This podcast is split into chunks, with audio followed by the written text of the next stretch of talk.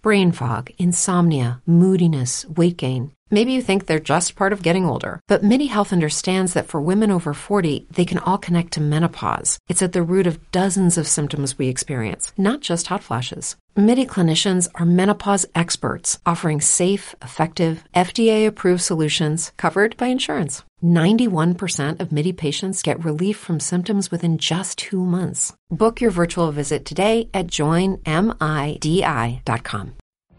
What if you could have a career where the opportunities are as vast as our nation, where it's not about mission statements, but a shared mission?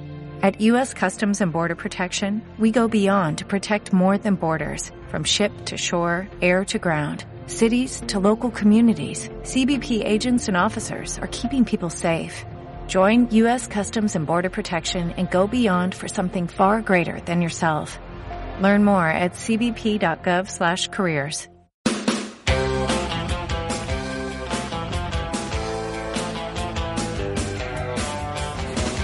En Decisión Radio, El Piscolabis con Javier Castro Villacaña.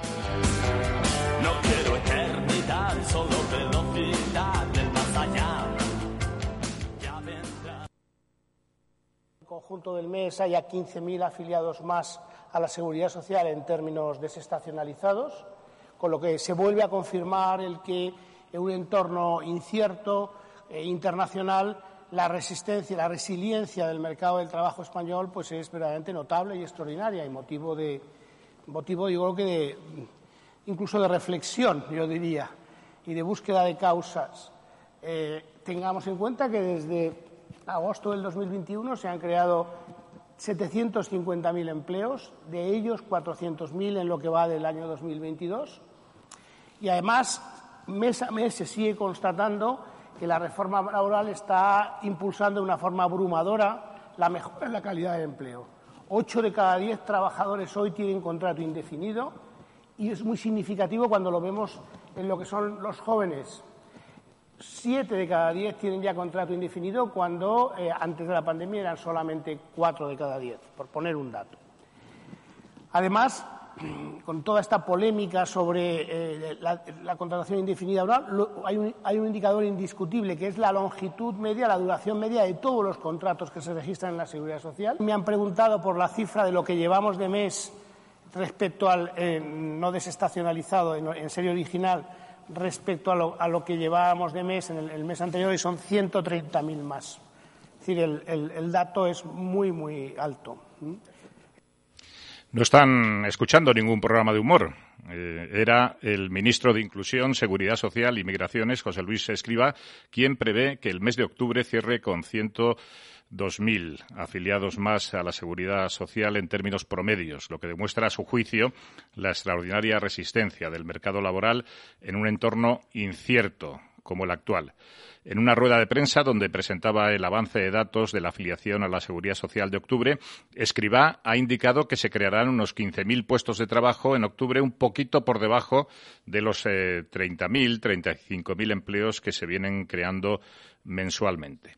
El ministro reconocía que vamos eh, claramente hacia abajo, que vamos eh, cuesta abajo y sin frenos, tanto en datos reales como en expectativas. Pero el Gobierno, que está desesperado, se agarra a cualquier clavo ardiendo para seguir vendiendo pues esta imagen triunfalista y esta imagen de éxito.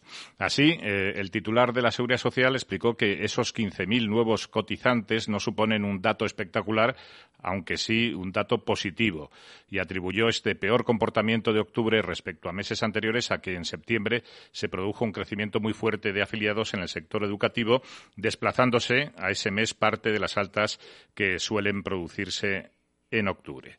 El ministro explicó que entre agosto y octubre del periodo 2017-2019, años que considera más comparables, por no estar afectados por las restricciones de, de, la pandemia, que sí impactaron en los años 2020 y 2021, pues se crearon en torno a 40.000 empleos al mes.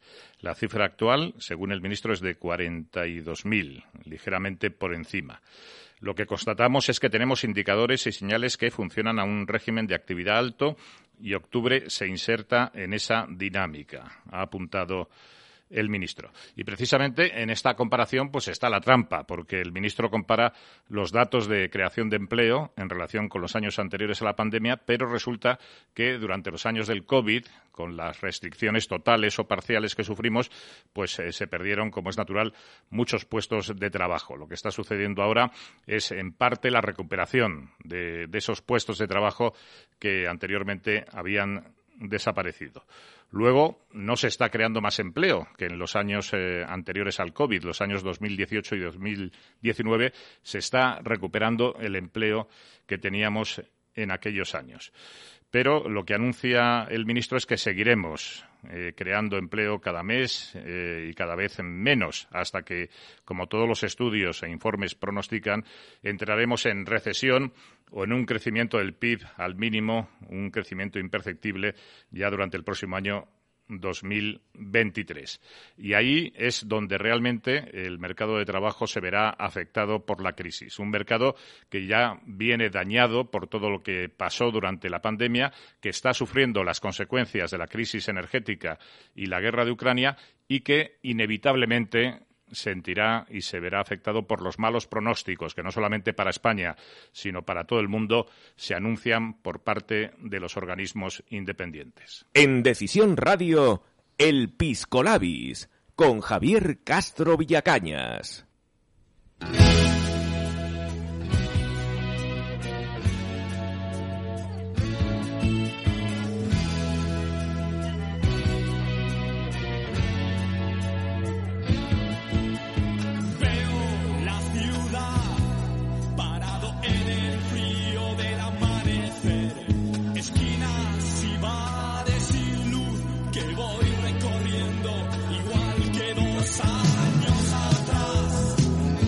¿Qué tal? Buenos días, buenas tardes o buenas noches, según nos escuchen ustedes en diferido o en directo o a través de cualquiera de las aplicaciones donde se pueden reproducir nuestros programas. Hoy es jueves 20 de octubre de 2022 y sean todos bienvenidos al Piscolabis, el aperitivo informativo más dinámico, más atrevido y musical de la radio en España.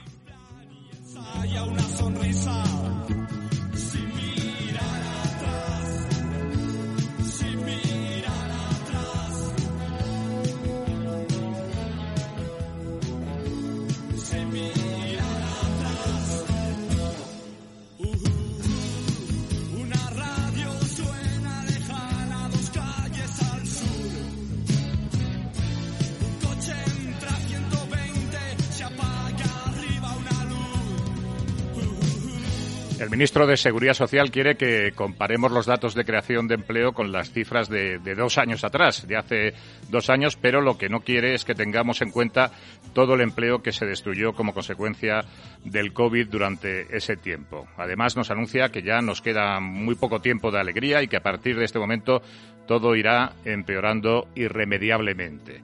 No es que quiera ponerse la venda antes que la herida, es que tenemos la herida ya sangrando y el gobierno con sus mensajes triunfalistas, con sus buenas perspectivas y sus propuestas y presupuestos expansivos, pues ¿qué quieren que les diga? Nos recuerda a la orquesta del Titanic que seguía tocando mientras el transatlántico se estaba hundiendo. El barco, el barco de España se va literalmente a pique.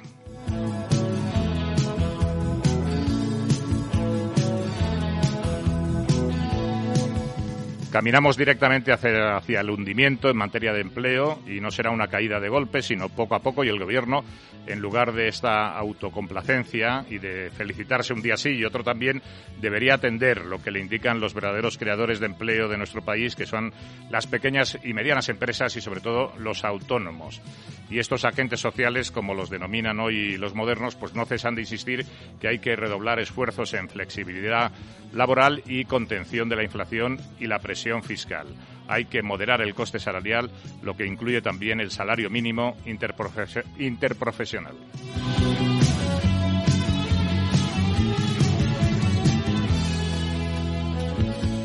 Vamos a hablar de todas estas cuestiones en nuestro programa de hoy, en especial en nuestro tiempo de tertulia nuestra tertulia, queridos camaradas, a partir de la una y media. Hoy contaremos con la participación de nuestros queridos contertulios José Antonio García Calle, Armando Pérez del Arco y José Antonio Moreno.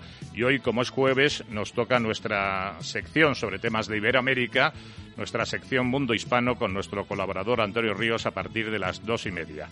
En el control técnico está nuestro compañero Álvaro López, aquí en el micrófono su amigo Javier Castro Villacañas. Escuchan el Pisco Labis en Decisión Radio. Nos vamos un momento a publicidad y enseguida regresamos con nuestra entrevista del día. Entrevista a Eva Parera, presidenta de Valens y candidata a la alcaldía de Barcelona. ¿Quieres hacer despegar tu negocio? Nosotros sabemos cómo hacerte llegar a lo más alto. Confía en PZT, agencia líder en España en marketing, comunicación y posicionamiento en Internet, porque tú ya has decidido. pzt.es.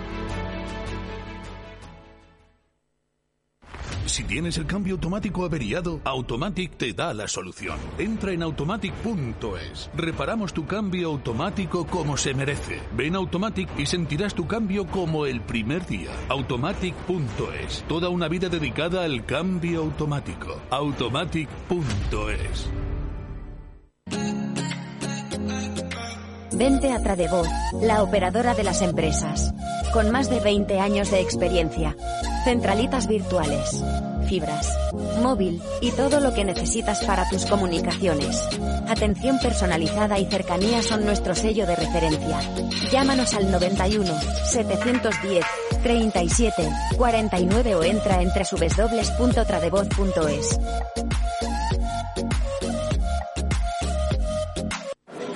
Sopa de ajo, cebollas rellenas, pimientos y café. Tienes que estar muy seguro de tu aliento para pedir eso. Sí, coma lo que coma, tomo dos cápsulas de Airlift y me olvido del mal aliento durante seis horas. Buen provecho, que con Airlift tienes buen aliento de inmediato. Airlift, de venta en farmacias y para farmacias. Producto 100% español y 100% natural. Club Rahim, el club financiero y de negocios de la calle Goya que te ayuda a establecer relaciones y desarrollar tu negocio en cuatro continentes. Club Rahim, el club privado que ha revolucionado las relaciones entre España y Latinoamérica. Te esperamos en la calle Goya 18, en plena milla de oro. Contáctanos en el 91 878 5742 o en rahim.es.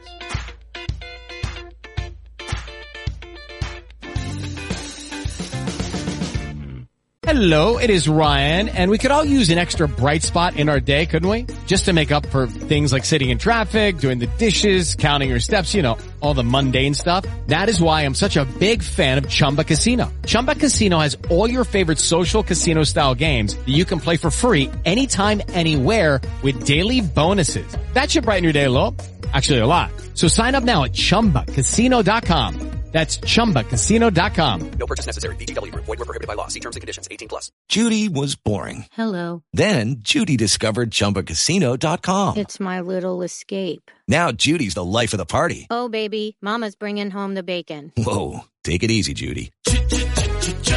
The Chumba life is for everybody. So go to ChumbaCasino.com and play over 100 casino-style games. Join today and play for free for your chance to redeem some serious prizes.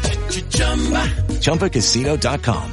No purchase necessary. Void were prohibited by law. 18 plus terms and conditions apply. See website for details. La llamada inmediata. Entrevista del día en el Pisco Labis.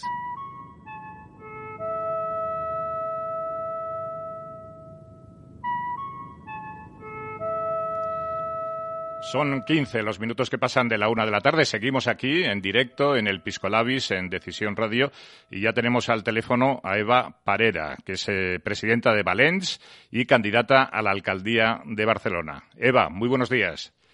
Hola, muy buenos días. Bueno, en primer lugar, eh, felicitarte por el artículo que hoy publicas en, eh, en el español que lleva por título Indultando al Nacionalismo. Y yo invito a todos nuestros oyentes que, entren en el español y que lean tu artículo, porque eh, yo creo que haces un análisis muy cierto y muy valiente de lo que está ocurriendo en Barcelona y sobre todo lo que ha ocurrido con la llegada de Alberto Núñez Feijóo a la presidencia del Partido Popular, que en principio supuso un revulsivo y que, bueno, ha llevado a su partido a crecer en las encuestas de forma evidente, pero eh, tú señalas que se ha producido, que se está produciendo un efecto Feijó, eh, que está de alguna manera sorprendiendo a propios y extraños y que digamos que aquí nos encontramos ante una disyuntiva de que eh, después de, las elecciones generales, pues nos podemos encontrar ante un gobierno de Pedro Sánchez con los nacionalistas o incluso ante un gobierno de Núñez Feijó también con los, con los nacionalistas.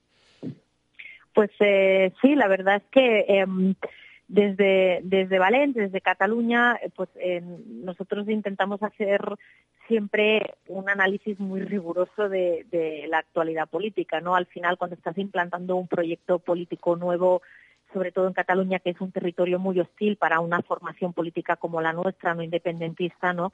Pues tienes que ser muy riguroso y, y estar con los pies siempre tocando en el suelo, analizando en, en la evolución de, de, la actualidad política de una forma muy realista, ¿no? Para, para poder hacer bien tu trabajo y, y saber eh, crecer como, como hay que crecer, ¿no? Nosotros eh, vimos en, en su momento, bueno, seguimos desde, desde la lejanía todo lo que pasaba con el cambio de la presidencia del Partido Popular, la caída de, de Teodoro, la caída de, de, Pablo Casado y la llegada de, de Núñez Feijóo, pues lo, lo, vimos como, como meros espectadores, ¿no? Y, y sí, enseguida eh, vimos lo que, lo que no lo he llamado yo, creo que lo ha llamado mucha gente, ¿no? Yo menciono en mi artículo del efecto Feijóo, ¿no? Bueno, es un revulsivo, es un cambio, como todo un buen revulsivo, como cualquier buen fichaje, ¿no? Que hace un equipo de fútbol, pues eh, empieza generando mucha ilusión, pero la, la realidad es que um, yo siempre fui muy escéptica con la llegada de Feijóo, siempre he considerado a Alberto Núñez Feijóo como un nacionalista, eh, gallego, pero un nacionalista. De hecho, yo siempre lo he comparado como, como un, un Puyol gallego, ¿no? Uh -huh. Me daba la impresión que esa era su, su forma de, de, pensar, que eso es lo que le llevaba a tener sus mayorías absolutas en, en Galicia y era muy escéptica de mm, que Núñez Feijóo nos íbamos a encontrar en el Partido Popular a, a nivel nacional la realidad, pues creo que me ha acabado dando la, la razón y nos hemos encontrado con un, con un Núñez Feijóo que lo primero que ha hecho es tender la mano al nacionalismo de forma muy descarada. Y en relación a su papel a Cataluña, todavía muchísimo más. Es decir, ha venido, um, ha venido tres veces a Cataluña Uh, y no ha venido la vez que tenía que haber venido la más importante que era cuando la, la manifestación, la manifestación. de todos ¿no? uh -huh, que además claro, que la, eh, la, convocasteis eh, vosotros con otras organizaciones y que tú actuasteis como portavoz de, de, de ese grupo de convocantes ¿no? Bueno, nosotros siempre hemos estado a, apoyando a todas las, eh, las entidades civiles que, que se han, han, intentado levantar la voz un poco contra el gobierno de la Generalitat ¿no? y contra las barbaridades que vivimos en Cataluña. Les hemos ayudado y como tal estuvimos allí pues, pues intentando dar, dar apoyo. Hemos estado con ellos en las carpas y, y hemos participado de una forma muy activa en toda la campaña que han hecho, que era una campaña muy valiente. ¿no? Y, la verdad es que yo allí ya denuncié en, eh, ese día en que me, me parecía muy preocupante la ausencia de, de Núñez Feijóo en ese acto. Había venido a Cataluña, pero había venido a verse con, con el Cercle d'Empresaris, vino a verse con Fument, vino a, a, verse con el Grupo Godó, pero esa no es la Cataluña real. Lo siento mucho, pero la Cataluña real es otra. Y creo que el Partido Popular sigue sin entender a día de hoy qué es lo que necesitan los catalanes no independentistas, ¿no? Luego esto se ha ido acrecentando y yo creo que, que, que, lo hemos visto con el fichaje que se hizo en Lleida por parte del PP como número dos de una, de una persona que hace cuatro días estaba jurando el cargo por, por el mandato del 1 de octubre, ¿no? Um, y, y, se hace bajo la justificación de que hay que hacer un acercamiento al, al, al antiguo votante de CIU, cosa que yo no entiendo, lo siento, eh, ese votante hoy no existe, ese votante está votando independentismo y creo que es un grave error que perjudica al Partido Popular en Cataluña. Ah, luego vemos eh, cómo se, se tiende la mano desde la dirección del Partido Popular al PNV para retomar relaciones. Quiero recordarle a Núñez Feijóo que el PNV eh, echa a Rajoy en una moción de censura. Uh -huh. um, parece que eso se olvidan. Um, quiero recordarle al, al, Partido Popular lo que es el PNV. eh, tiende, empieza a tender la mano a Esquerra Republicana, a, a Junts por Cataluña, ahora que han roto el gobierno de la Generalitat, lo hace de una forma muy escala y la única explicación posible es eh, la que yo intento reflejar en el artículo, es que el efecto fijó, como todo buen efecto, ah, es, eh, es un rebote, llega arriba y cuando llega arriba vuelve a bajar y, y que no tiene ninguna ninguna voluntad de hacer un gobierno con, con Vox, lo cual es lícito. Yo ni, ni entro ni salgo y Mm. ni me meto en lo que tiene que hacer ningún partido político, pero yo creo que no- él no ve una alianza para, para, para robarle, digamos, la, la Moncloa al, al gobierno Frankenstein que hay ahora con Vox y lo único que hace pues es, bueno, pues vamos a buscar ese apoyo en los partidos nacionalistas. Al final, si le funcionó a Pedro Sánchez, ¿por qué no me va a funcionar a mí, no? Y, y, y Y yo entonces no- formaría no- lo que tú señalas como eh, un gobierno Frankenstein también, que, que el PP y Núñez Feijóo estarían, eh, est- o por lo menos tendrían, digamos, en, en sus posibilidades, en su margen de actuación, también formar un gobierno Frankenstein con, con los partidos nacionalistas. Eh, totalmente. Ca- cambias a Bildu por PNV, cambias a Esquerra Republicana por Junts por Cataluña, pero en, en el fondo es exactamente lo mismo. Y en el fondo, es como título el artículo, no está indultando al nacionalismo, es decir, le está eh, está poniendo al mismo nivel a unas formaciones nacionalistas, especialmente las catalanas, que lo siento mucho, pero son responsables de un golpe de Estado y no se las puede indultar ni, ni se las ni se las puede tratar de tú a tú cuando tú eres un partido constitucionalista que cree en el Estado de Derecho y que cree en el marco constitucional que tenemos en España, ¿no? Y, Bueno, y creo que ese es el gran error que está cometiendo Feijóo. Bueno, para nuestros oyentes que no te conozcan, Eva Parera es la presidenta de Valents, que es un grupo político que se ha formado en, en Cataluña. Eres, actualmente eres concejal en el Ayuntamiento de Barcelona, si no estoy equivocado, y, Exacto, sí. y vas a ser candidata por parte de este grupo a la alcaldía de Barcelona. ¿Vosotros vais a ir solos o vais a intentar buscar algún tipo de coalición? No sé, pienso en el caso de, de Ciudadanos, no sé cómo está la situación, si, si como en el resto de España se le dan muy pocas expectativas. Eh, cuéntame un poco qué, cuál es el panorama electoral que se pueden vivir de aquí a las elecciones municipales.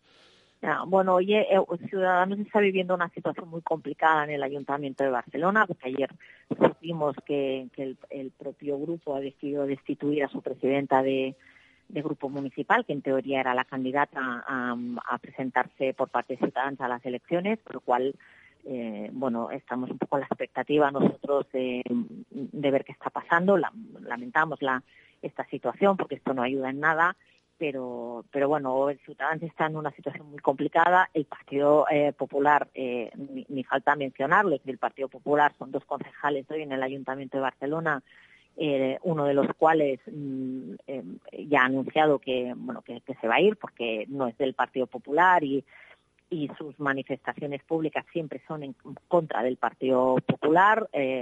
Con lo cual la situación está un poco tensa en el Ayuntamiento de Barcelona por parte de estos dos, dos partidos. ¿no? Eh, nosotros nacimos a finales de, de enero, bueno, nos presentamos a finales de, de enero en el BOR y ahí el mensaje que lanzamos como, como formación política digamos, catalana, no independentista, era brazos abiertos a todo el constitucionalismo, no, no solo a los demás partidos políticos, sino también a la sociedad civil, ¿no? De hecho, el partido ha ido creciendo pues, a base de mucha gente que, ha, que nunca ha estado en política y que ha decidido implicarse, gente que hemos eh, que, que, ha decidido pasar el salto del activismo social, digamos, a la, a la, a la política, como el presidente de la Asociación Estudiantil de Sacabat, ¿no? y gente que pues que, que, estaba en otras formaciones políticas y que hoy han decidido estar estar en Valencia desde sus propios ayuntamientos en sus propios municipios no y, y ese mensaje lo, lo mantenemos yo hace tres semanas hice una rueda de prensa lanzando un mensaje a, al señor Abascal al señor Feijó y a la señora Rimadas diciéndole oiga ustedes eh, se están quedando atrás en Barcelona no tienen candidato, no encuentran candidato, no encuentran quién encabece sus listas eh, eh, para la campaña municipal, todavía no han presentado programa, no han presentado nada, nosotros ya hemos presentado candidatura, ya hemos presentado el programa electoral, lo hicimos hace 15 días. Y mmm, vengan, eh, súmanse, porque al final todos somos muy conscientes que en mayo Partido Socialista, Esquerra Republicana y Comuns, Colau volverán a sumar y por tanto cuanto más seamos desde desde el otro lado desde la oposición sumando pues más fuerza tendremos para cambiar el gobierno no que yo a día de hoy no he obtenido respuesta lo entiendo tienen problemas internos graves lo, los están intentando solucionar quedan muchos meses eh, y no no pierdo la esperanza pero nosotros vamos a ir solos esto es una realidad no no vamos a hacer coalición, no está en nuestro, en nuestro marco mental hacer coalición electoral con nadie, vamos a ir solos a las elecciones porque, porque creemos que mm, Partido Popular y Ciudadanos no han sido eh, capaces de sacar a la gente de su casa. No lo hemos visto en las, en las autonómicas. Son eh, proyectos, son partidos políticos que hoy en Cataluña no acaban de conseguir la confianza del votante catalán no independentista y nuestro objetivo no es sacarles votos a estas dos formaciones a las que consideramos aliados natos, sino que nuestro objetivo es devolver la ilusión a, a, a estas 800.000 personas que en las autonómicas no votaron, ¿no? Porque hace falta movilizar a ese votante, porque es el mayoritario, el, el catalán no independentista es mayoritario en Cataluña, siempre lo ha sido, incluso en los momentos más altos del proceso, ¿no? Eh, pero se queda en casa. Y entonces al final siempre ganan los demás por incomparecencia nuestra, ¿no? O sea, y nuestro objetivo simplemente es esto. Vamos En, la- en las a municipales, Eva, vota más, más gente que en las autonómicas. Eso también es así, ¿no? Sí, la- a- aparte que las, las municipales, que yo creo que son una muy buena oportunidad para nosotros em, de, de demostrar, sobre todo cuando ya estamos en política, yo ya estoy en el Ayuntamiento de Barcelona, estamos ya en la oposición, estamos ya trabajando desde hace tiempo, ¿no?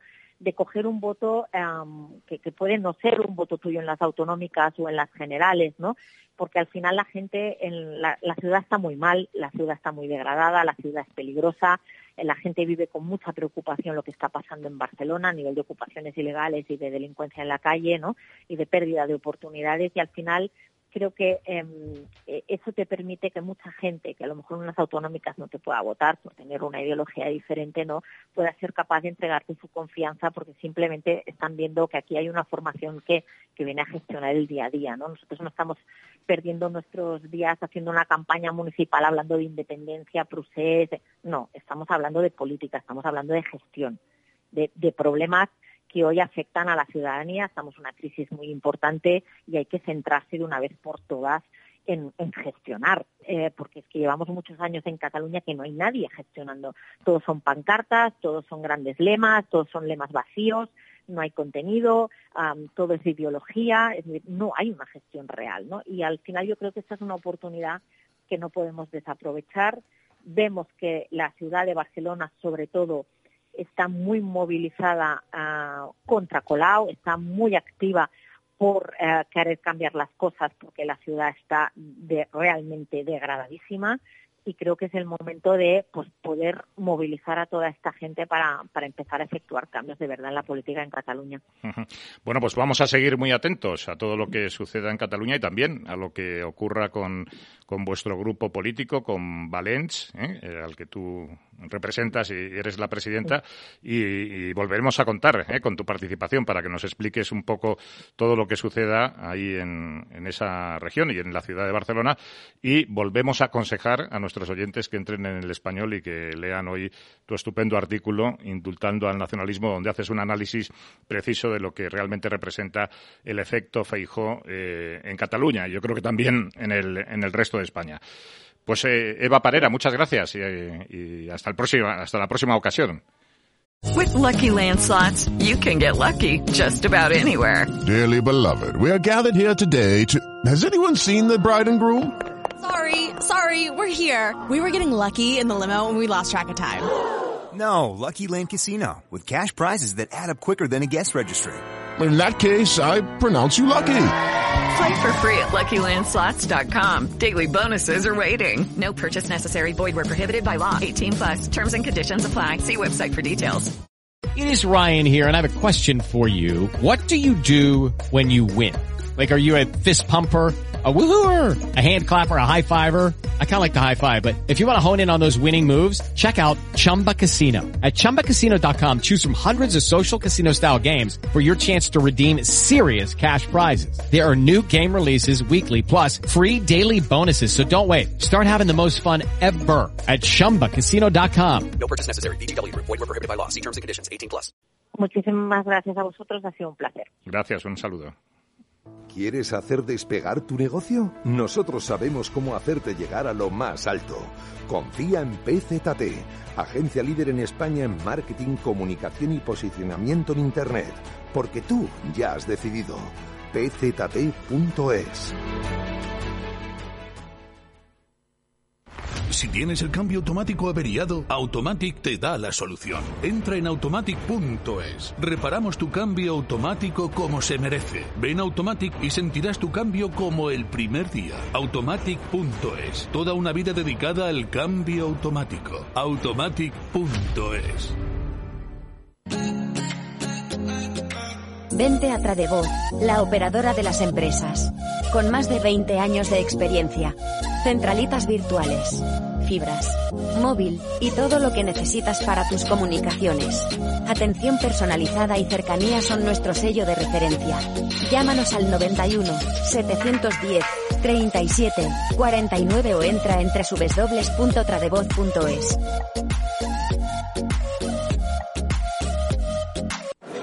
¿Sopa de ajo, cebollas rellenas, pimientos y café? Tienes que estar muy seguro de tu aliento para pedir eso. Sí, coma lo que coma, tomo dos cápsulas de Airlift y me olvido del mal aliento durante seis horas. Buen provecho, que con Airlift tienes buen aliento de inmediato. Airlift, de venta en farmacias y para farmacias. Producto 100% español y 100% natural. Club Rahim, el club financiero y de negocios de la calle Goya que te ayuda a establecer relaciones y desarrollar tu negocio en cuatro continentes. Club Rahim, el club privado que ha revolucionado las relaciones entre España y Latinoamérica. Te esperamos en la calle Goya 18, en plena milla de oro. Contáctanos en el 91 878 5742 o en rahim.es.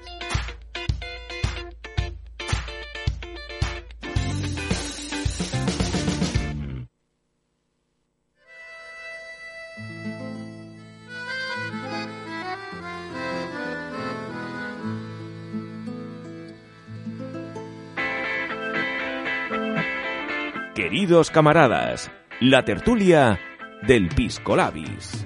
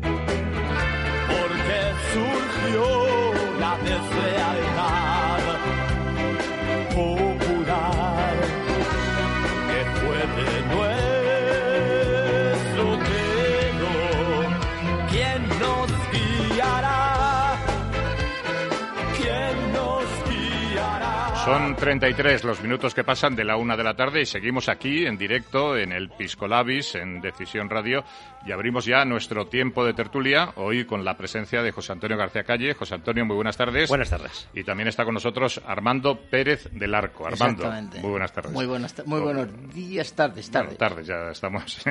Eh, ¿Tú has, eh, has tomado el aperitivo, el Piscolabis? ¿O Eh, Todavía no, no. lo Bueno, lo estamos tomando ahora. ¿eh? Sí. Estamos tomando el aperitivo informativo. ¿eh? Luego ya, si nos da tiempo, ¿eh? y si nadie sale huyendo después de la tertulia, pues tomaremos una cerveza ¿eh? como corresponde. al- Con torrendos, ¿eh, Javier? Al, al laconismo militar de nuestro estilo.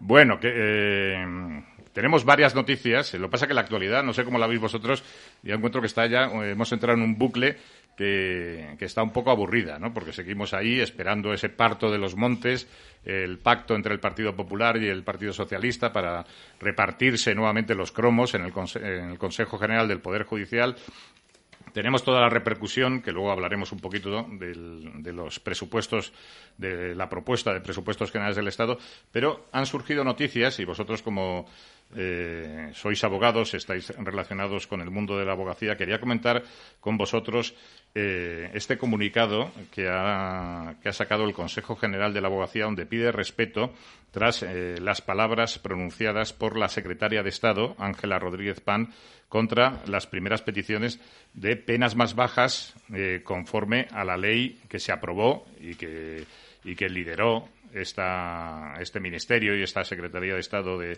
de, de Igualdad, de la famosa ley de solo sí es sí esta portavoz, esta secretaria de Estado de Igualdad, pues calificó de abogados de violadores a los que, naturalmente, querían aplicar una ley que ya está aprobada y está en vigor, ya se ha publicado en el Boletín Oficial del Estado, y que parece ser que ha cometido el error de no establecer en sus disposiciones adicionales lo que sería, digamos, la aplicación de esta ley para los que ya habían sido condenados por la anterior, por el anterior Código Penal.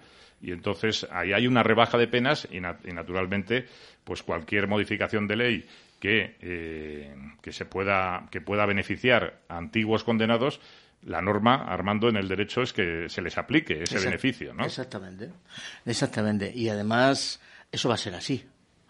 Eh, Aunque se cabre la, la, secretaria de Estado de Igualdad. Mientras que esto esté vigente, eh, esto va a ser así y tiene que ser así y los jueces lo, lo, lo deben y lo tienen que aplicar, ¿vale?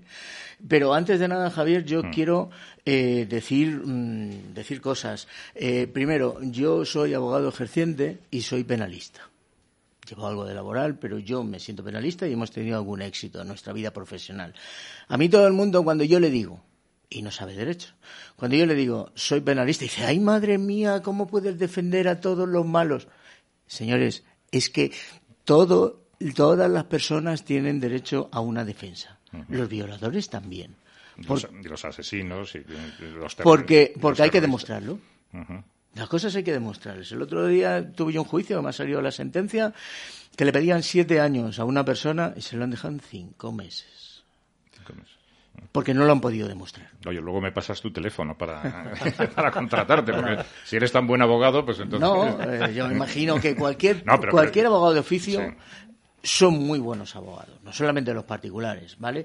Pero no me quiero enrollar, porque tú me has preguntado... No, no, pero unas... si estás contando casos prácticos que yo creo que iluminan mucho sí, este sí, debate. esto es una y... persona que además quiso atropellar a un policía, estamos hablando de un caso que le pedían siete, siete, siete años de prisión. ¿Vale? O sea, quiso atropellar. A ver si le van a, después de lo que estás diciendo, le van a aumentar la pena, ¿no? No, no. O sea, es lo que dice el fiscal ah, que lo quiso. Que decía el fiscal. ¿no? Ah, bueno, eh, eh, y por lo que se le juzgó. Uh -huh. Evidentemente. Tú demostraste lo contrario. Claro, uh -huh. claro. O hay algo que es la presunción de, de inocencia que no se puede eh, eh, aplicar una pena cuando no se puede demostrar. Claro. ¿vale? Uh -huh.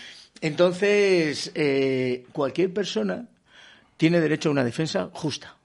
Y los violadores, y digo violadores porque estamos hablando del tema, sí. eh, eh, también la tienen, ¿no? Eh, eso por un lado. Eh, es, es, es, es, verdad que las penas son mm, más bajas. Eh, la ley anterior establecía penas de 1 a 5 años para el tipo básico de una agresión sexual y en la actual es de 1 a 4.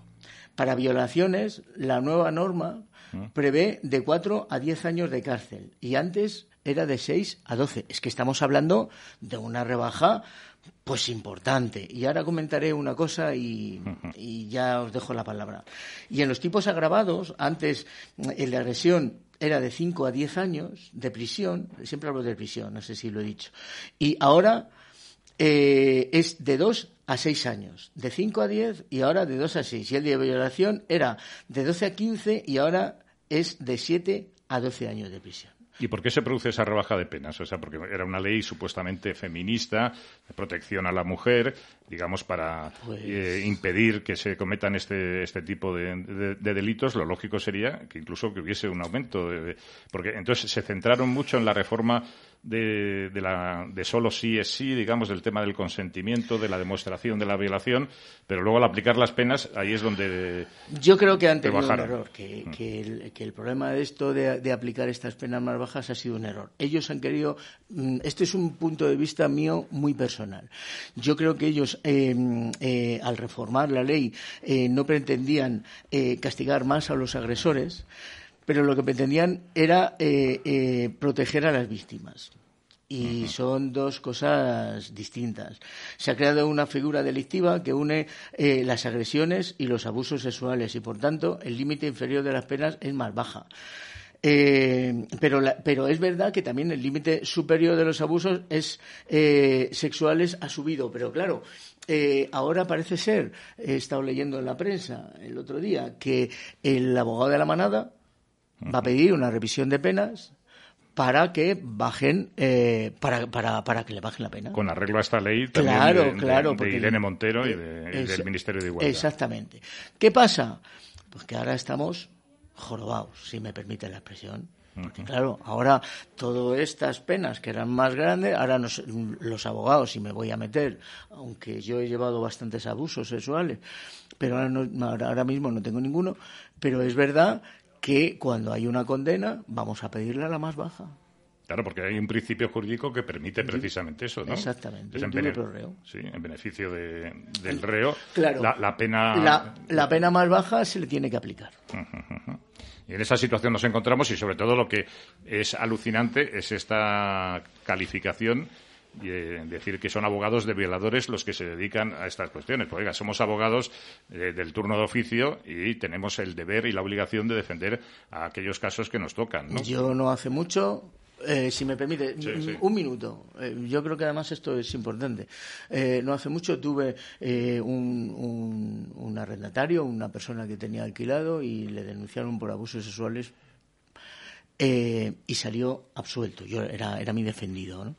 Eh, simplemente. Oye, eres- un crack, Armando. ¿eh? Vamos a Armando, Armando Pérez del Arco. ¿eh? Algún- si tienen hemos- algún problema de, de derecho penal, porque aquí, según los casos, bueno, al- alguna, alguna derrota habrás tenido también. Eso ¿no? iba a No- decir. No, Es todo- que- no es todos que- serán éxitos. Es que ¿no? me lo has pisado, me lo has pisado.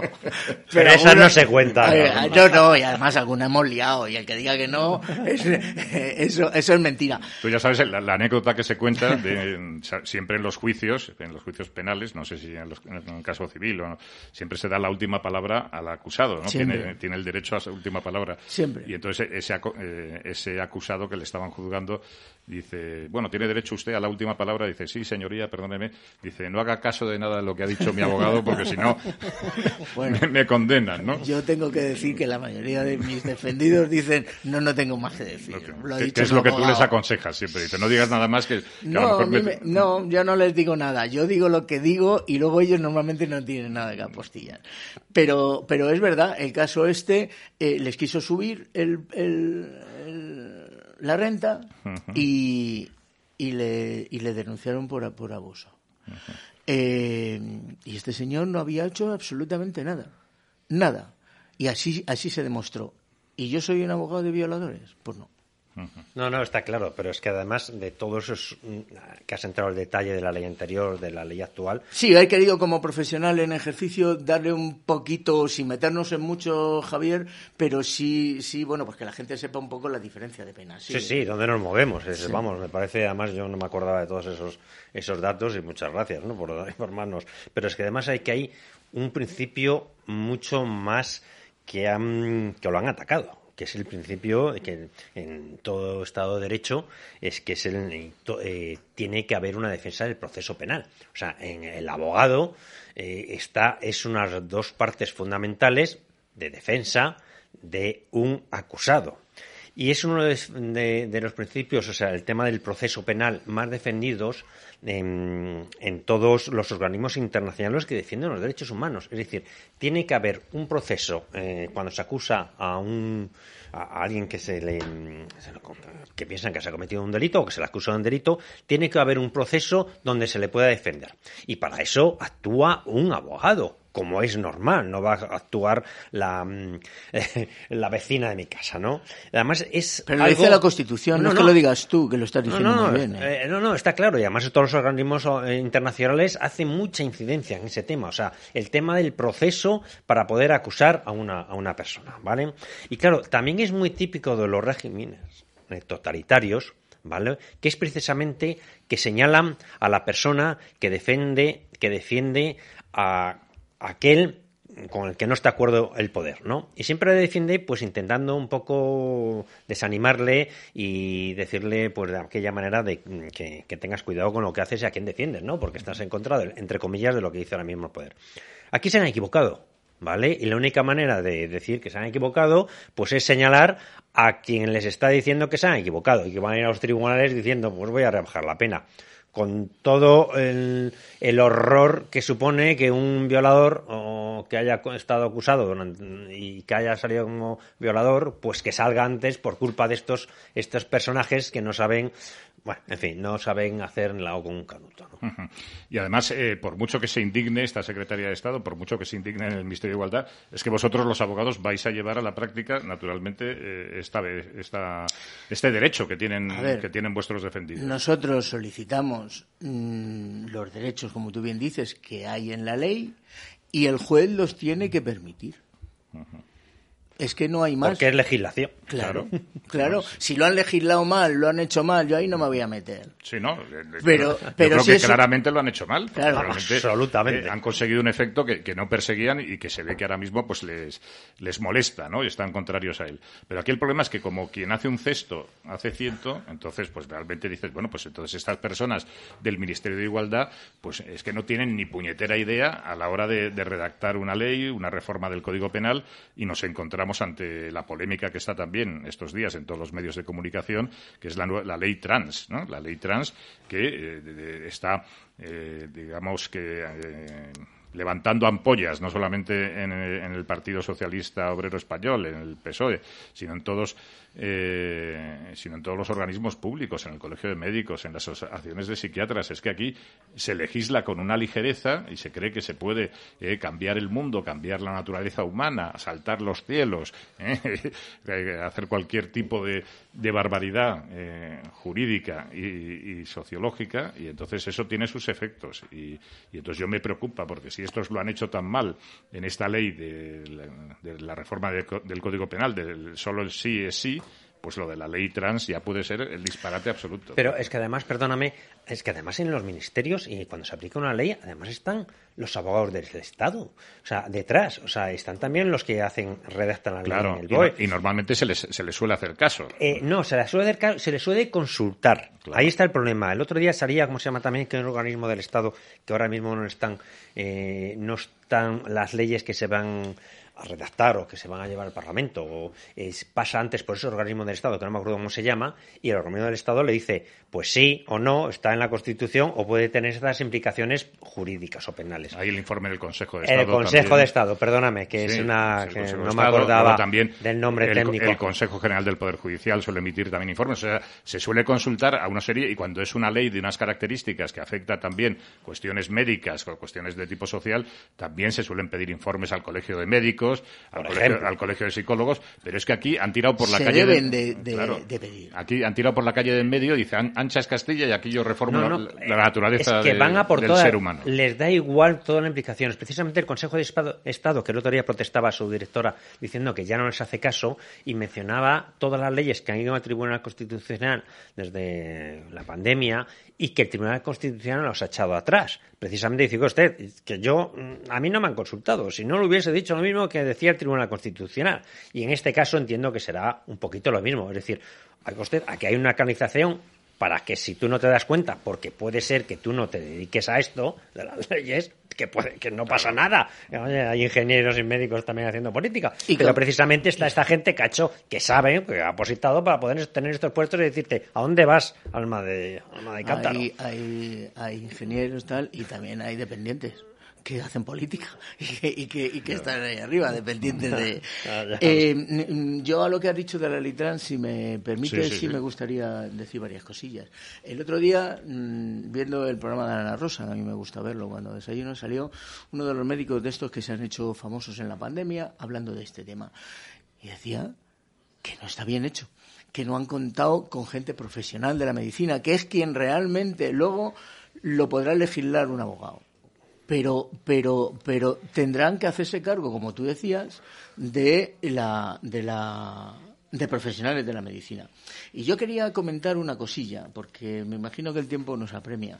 El otro día estaba yo en los juzgados de, de la calle Albarracín, que son donde se hace la violencia de género, y estaba entregando una documentación, y había un compañero que era del turno, y del turno de oficio, y decía que acababa de tener un caso de una persona trans no operada, que eso es importante también decirlo, porque eh, eh, y que el fiscal había pedido eh, cárcel para, para, para el hombre porque le preguntaron si se sentía mujer, dijo que sí, y se le aplican la, la ley de violencia de género, el 153.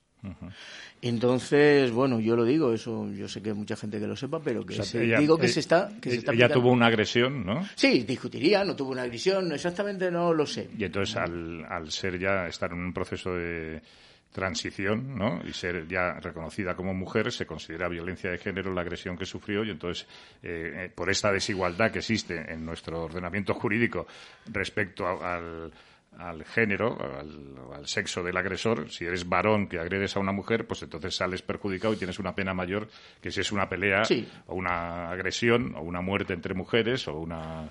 ¿eh? O o entre entre, hombre- dos, o entre dos hombres. O en- no, no, o entre hombre y mujer que no haya habido relación de afectividad. Fíjate tú que esto es importante matizarlo. Tú, yo me puedo acostar con una con una mujer, cariño, no es cierto, ¿eh? Pero yo me puedo eh, acostar con una mujer Y no ha habido afectividad. y, y, y no aplicárseme la es, hay que demostrarlo. Yo, Hombre, yo, yo lo he tenido hombre, también, ya sé que vas a decir que como, soy como dice el implacable. chiste, como dice el chiste, dice por lo menos dime que, que me quieres, ¿no? Porque, porque, eh, porque- Sí, sí. no sé si se ha entendido el, chi- el Sí, chiste. o sea, Totalmente. Sí. O, o cómo era tu nombre aquello, Sí, ¿no? sí, sí, pero no tiene por qué haber afectividad. Yo tengo gente que, que además una de las líneas de defensa es decir, no, no, yo es que la conozco para tener solo relaciones, ¿vale? Porque lo que va buscando es que no haya afectividad, ¿vale? Y, y al revés, si yo no me acuesto con una mujer, pero tengo eh, una afectividad y tal, sí se puede dar una, una, una relación, ¿vale? O sea, que tú puedes ser, digamos, un, un amigo de una, una persona, de una mujer, hay una afectividad no sexual y te pueden aplicar la ley de violencia de género. Si, si tengo O sea- afectividad, imagínate que yo no me acuesto con ella, la cojo de la mano y... y, y- y- Tengo una y- relación. Y tengo una relación, una, una relación de, de, de, afect- de- de- de- de de- amistad. de afecto, no de amistad. No, si es de amistad, claro. no. No. Tiene que, para que haya una relación de pareja, no tiene por qué haber sexo. No, ya, ya, pero... Pues eso es Es así. que aquí la si barba- somos amigos, no. Pero aquí la barbaridad de origen es que eh, hemos, hemos, eh, se ha conseguido que el Estado se meta en la cama de las personas. Claro, ¿Eh? claro. Y entonces ahí, eh, pues dentro de, pues naturalmente de la cama, pues diferencie, distinga, discrimine, favorezca. Pero lo que Entonces, yo quería decir cuando has dicho de hombre y mujer es que Sí. si yo le pego un puñetazo a una mujer no es violencia de género, sería lesiones. Porque tiene que haber una relación de afectividad. Si no hay una relación de afectividad es como si te pego a ti. mm, ya. No lo sé. Eh, no, no, yo sí. Bueno, O sea, pero, esto es así. pero, pero eso, o sea, tú naturalmente puedes tener, ah, puede haber una- un incidente, puedes tener una discusión de tráfico, pongamos un ejemplo, ¿no? Y entonces eh, la otra conductora, eh, bueno, la otra Que no conductora- la conozco de nada. No la conoce, es mujer y entonces se va calentando la discusión. Y yo soy Eh, un ella- animal y la cojo y la pego de bofetones. o ella te intenta agredir y tú te intentas defender. Ahí, en ese caso, No, hay violencia de género. no se puede aplicar la- No, un caso no, de no. violencia de género. No, no, no, no. No se puede aplicar la violencia de género en, en- en ningún momento. Tiene que haber relación de pareja. relación de pareja. Pero en el tema de, la- de los transexuales le estabas contando precisamente esa, Claro. esa barbaridad en el sentido de que una persona ahora mismo, sobre todo si se lleva a prueba esta, este proyecto de ley que se está discutiendo y parece ser que se está prorrogando su, su estudio en el Congreso de los Diputados para evitar que se apruebe deprisa y corriendo, pues eh, es que naturalmente no se necesita ningún tipo de, de- de cuestión médica ni, ni de actuación por parte de, de ningún Es una locura. psicólogo, sino que simplemente Ah. es la voluntad del, del niño, de la niña o del, Claro. o del niñe, como dice la ministra de Igualdad, y que decida que él lo que puede ser en cualquier momento. Pero ¿no? ¿con qué edad? Porque claro, Pues, eh, a de- realmente sabemos lo de que los queremos. 14. Claro, realmente sabemos lo que queremos con esa edad. Pues la- Porque la- yo, yo no, tengo. si no, lo al- sa- no lo sabemos a, a- Todavía, me la has quitado, me la has quitado, me la has Claro, quitado. No, pero es que es una locura. O sea, mi hijo, bueno, tiene 14, tiene 14 pero necesita un permiso paterno para ir de excursión al colegio. O sea, no me, no me Sí, pero si tuvieras una hija podía abortar. Bueno, bien, eso ya es otra discusión. Sí, es otro rollo. Otra discusión. Pero para este caso, Para es este- decir, eh, tiene unas prerrogativas que no tiene para ningún otro tema, eh, ni, vamos, ni, ni económico, El ni colectivo político, quiere ningún- ahora, con la nueva ley, me parece que hasta ahora es hasta los 14, quiere que a los 12 años ya puedan de- eh, tomar la determinación. Sí, sí, ese es el proyecto, sí. Sí. ¿Sabes? Antes eh, no se requería un. eh, o, sea, antes se requería un informe médico de disforia y dos años de, hormo- de hormonación, ¿vale? Ujú. Eh, y eso lo quieren quitar de- directamente, que se las que, se- que, que se crea que son mujeres. que era lo que comentaba el otro día el doctor Gaona, al que tengo el, El Gaona, el que tengo el gusto de conocer, eh, diciendo que esto es, un- es una locura. Sí, sí, sí, exactamente. Eso, eso- esa entrevista, no sé si es si, si es. Además es que eh, di- distancian o diferencian completamente el género ya de la cuestión biológica. O sea, que ya da, da igual que, que uno se opere o no se opere o tenga... Y yo pregunto, Y, y, y yo me pregunto, mm, ¿realmente un abogado del Estado Okay, round two. Name something that's not boring. laundry? Ooh, a book club. Computer solitaire, huh? Ah, sorry, we were looking for Chumba Casino. That's right. ChumbaCasino.com has over 100 casino style games. Join today and play for free for your chance to redeem some serious prizes.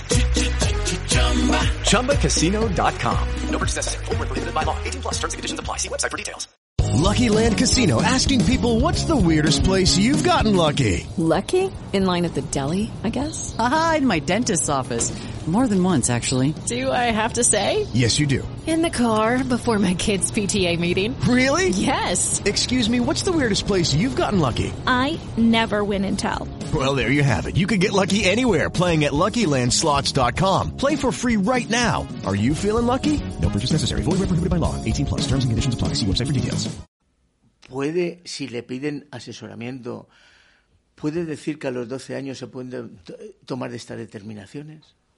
Es mi pregunta. Yo diría que no. Hombre, ni un abogado del Estado ni cualquier persona con un sentido común. Lo mínimo. digo por lo que hemos comentado. No, ya, lo ya, digo ya, ya. Pero El es Consejo de Estado, Claro. Pero es que precisamente lo que ha hecho la izquierda, la extrema izquierda en este caso, es convertir esta cuestión en un asunto político. Y el problema que tiene Pedro Sánchez ahora mismo en su Consejo de Ministros es que le han planteado ya un chantaje, decir esto sí o sí. Es, lo de la ley sí o sí, solo sí es sí. Para pues, pues lo, están apli- lo están aplicando en esta cuestión. O sea, esto tiene que salir sí o sí. ¿eh? Y si no realmente, y si no, pues ¿qué, qué puede pasar? Pues que se rompa el gobierno. Pues bueno, a lo mejor a un año Que no voten los presupuestos. que no voten los presupuestos. Por ejemplo. Pero a a un año de las elecciones, oye, y con las expectativas tan buenas que les está dando Tiezano en las encuestas, tampoco había que descartar la posibilidad de que disuelva anticipadamente Pedro Sánchez y convoque elecciones. Y si es verdad. Pues si eso es verdad, yo creo que era el momento, Javier. Hombre, claro. Hombre, también hay otro, hay otro razonamiento, ¿eh? que la izquierda, en la extrema izquierda, está intentando precisamente romper con Sánchez para tener una argumentación en las elecciones del mes de junio, sobre todo las autonómicas y las generales después, diciendo, oiga usted, hemos roto con el gobierno porque no nos dejan aplicar las políticas de izquierdas, que yo entiendo que no, esto es una, no es una política de izquierda, esto es el absurdo, ¿vale? Y con lo que me decías tú de, la- de las encuestas, solo te voy a dar un dato. El, yo claro, como sigo leyendo los presupuestos generales, Sí. se han aumentado en un 57% las aportaciones al CIS. 57%. Por ciento. Eh, Los favores se pagan. Al Centro de Investigación Sociológica. Sí, señor. Ayer precisamente comparecía Tezanos en, el, Sí, sí. en el Congreso de los Diputados para explicar Y en la 2. su, su partida de presupuestos. Y en la televisión, en la número en y la bueno, dos. y, y tiene tal cara dura que le da exactamente igual lo que le digan. Por Ocho un, que ochenta. por un oído le entra, por otro le sale. O sea, ya le pueden decir, oiga, es que sus encuestas no coinciden con absolutamente la de, la de otras calle- eh, casas demoscópicas y otras empresas que se dedican a esto. Dice, no, las que están equivocadas son las Son otras. Yo, eh, las mías es que van por delante de la situación. Ya, verá usted cómo dentro de poco las encuestas que se van a publicar coinciden con nuestros datos. Pero bueno, en fin, pero eh, respecto a lo que estábamos comentando de esa posibilidad de, de adelanto electoral, hoy hay unas declaraciones de Irene Montero que plantea que la relación con Sumar, que es el proyecto político de la, de la La vicepresidenta, eh, de la ministra de Trabajo, Yolanda Díaz, tiene que ser a través de una coalición y que Podemos no se puede diluir en la plataforma de Díaz. Yolanda Díaz es nuestra candidata y tendremos que acordar los términos de esa coalición que permita mantenernos como socios, ha manifestado la ministra de Igualdad. Yo creo que aquí, ahí ya, pues digamos, son dos Una rendición. una- dos novedades. Primero, aceptan que Yolanda Díaz va a ser la candidata de Podemos y lo que quieren es que, eh, naturalmente, Yolanda Díaz se someta a los eh, dictámenes y a las decisiones de Podemos, que no decida por ella misma. Es, es- me parece muy importante, ¿eh? yo no lo había leído eso. ¿eh? O sea, me parece tan importante el tema de que Podemos al final ha decidido que vayamos todos juntos de la mano y con, con Yolanda Díaz de capitana, porque parece ser que está todavía en la televisión y parece que, que va subiendo encuestas y, y- la gente parece ser que lo ve más y que le parece como la candidata de la extrema izquierda. Y me parece fundamental, ¿eh? que yo pensaba que iban a ir separados. ¿eh? Y, y veo que va a aglutinar, Yolanda Díaz va a aglutinar a todos los elementos de la extrema izquierda, además de, me parece, por lo que veo, de todos los puntos de España.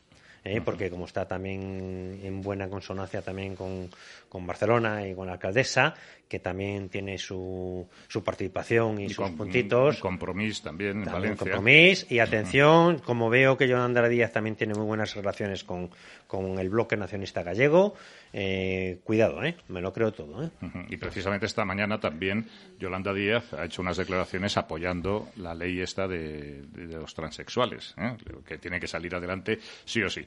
Saludamos a José Antonio Moreno. José Antonio, muy buenas tardes. Muy buenas tardes. Bueno, que te ha pillado el atasco de la una del- de, la, de la mañana en Madrid, ¿no? Atasco judicial, Atasco que es judicial. peor, de ese no se puede salir. Bueno, pero has podido llegar a, la tertulia y te incorporas. Estamos hablando precisamente de, de la posibilidad, o no, que podría tener Pedro Sánchez de adelantar las elecciones y, sobre todo, el papel que, que va a jugar Yolanda Díaz. Yo eh, no descarto otra posibilidad que os lo comento y a ver qué, qué os parece a vosotros. Yo no descarto que al final Yolanda Díaz vaya en las propias listas del PSOE con Pedro Sánchez. O sea, yo creo que de aquí a las elecciones nos podemos encontrar con la situación de que el Partido Socialista y Pedro Sánchez intente ampliar su, su abanico, eh, su espectro electoral, su, su abanico de votantes y que forme una candidatura, un frente amplio, o no sé cómo se podría llamar, o un. Eh, también se podría llamar Frente Popular, eh, Absolutamente, eh, pero con la izquierda, con una izquierda, y ahí podían entrar naturalmente Yolanda Díaz, podía entrar Íñigo Errejón, podían entrar Compromís en, eh, en Valencia, Ada Colau en Barcelona, y dejar, digamos, ya más en una extrema izquierda a Podemos, que siempre mantendría pues ese suelo de votos que, que siempre ha tenido Izquierda El Partido Unida Comunista. y el Partido Comunista. Que ¿eh? es el 10%, mínimo 8%, entre el 10, entre el, El 8 millón y medio 12. de despistados, Entre 8 y efectivamente. 12, estos nostálgicos. No sé cómo lo veis vosotros, esta posibilidad. Todo el mundo me dice que es un disparate, que Yolanda Díaz está muy posicionada en donde está, con los sindicatos, con el Partido Comunista, que es de donde viene, pero yo desde luego no la descarto esta cuestión. Y con el secretario del Partido Comunista, eh, cuidado que sea muy bien, ¿cómo se llama? Con Alberto Fe- Alberto no, con. San- no, con Santiago. Con eh, Santiago. eh, sí, hombre, el que, el que estaba en la Agenda 2030. Sí, el, el abogado, el, abogado. abogado de las FARC, Santiago. Bueno, sí, ahora me saldrá. Mm, sí, Yo o sea, opino que, que, o sea, el- lo, la- lo que representa ahora mismo Yolanda es el, el bote salvavidas. Ha funcionado eh, más Madrid en Madrid, pero bueno, más país ha sido eh, bastante poco fructífero. Ahora mismo el, el proyecto de Podemos está eh, ca- decaído, está, ha fracasado y se quedaría subsumido en, ese millón y medio de, de Izquierda Unida y quizá 300, 400 mil despistados más. Y lo que hace ahora mismo Yolanda Díaz, eh, en mi opinión, sería eh, retomar un poco la rienda esa del 15M, eh, darle esa frescura eh, con esa eh, con ese apoyo del- de lo que son los medios de comunicación, que al final lo son todos, ¿eh? porque eh, se ha demostrado que Podemos será los medios de comunicación, la propaganda que se les ha hecho, la esperanza que se ha, que se ha infundido en la, en la, en la población, eh, en, en los comunistas y en los no tan comunistas, y al final yo creo que ha sido eso, y es sangre nueva, es la, la nueva cara fresca de lo mismo de siempre. Entonces, millón y medio que sí que se vayan a quedar en Podemos, el- y eh, lo que va a hacer va a ser rescatar los desencantados de Podemos. Esa es mi, mi opinión, efectivamente. ¿Tú, Armando, cómo lo ves? Sí, yo pensaba, cuando tú lo has dicho, yo lo, lo, lo tenía en mente. Yo es que creo que la única que tiene tirón ahora mismo en el gobierno es Yolanda Díaz.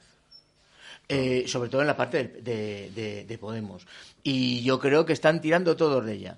Eh, por un lado, Podemos... ¿Pero ese tirón tú lo observas en la gente o lo ves en los medios de comunicación, que es lo que decía José Antonio Moreno? No, no, yo creo que la o sea, gente... tú en la gente, en las cafeterías, eh, tú ves que... Yo creo que la gente... eh, eh, los juzgados que te mueves entre...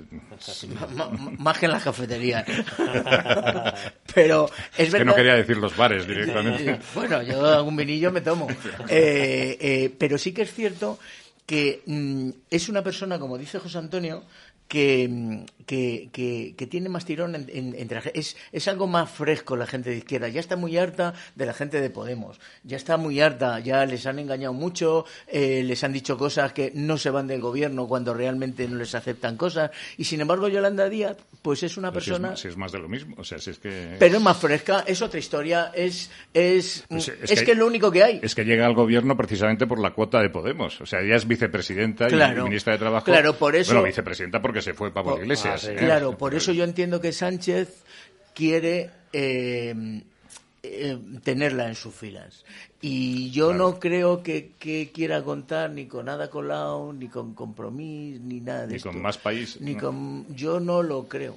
Yo, Yo- no lo creo. Yo creo que, como comentaba Otra antes... cosa es que lo hagan, coalición. Perdona, Ah, Eso está, Antonio. eso está claro. Pero Yo, como yo no comentaba antes, está mucho eh, eh, la vicepresidenta Yolanda Díaz está muy, muy- mucho en contacto con Izquierda Unida eh, y con su secretario Es, Enrique es pata negra. Enrique de Santiago. Enrique de De Santiago, Santiago, que es donde me acordará que era acordaros que era el encargado de la Agenda 2030 del desarrollo de la Agenda 2030 hasta que se la ha cedido a, a Lili Bestringe, ¿eh? que lo lleva Sí, sí. a- hace poco.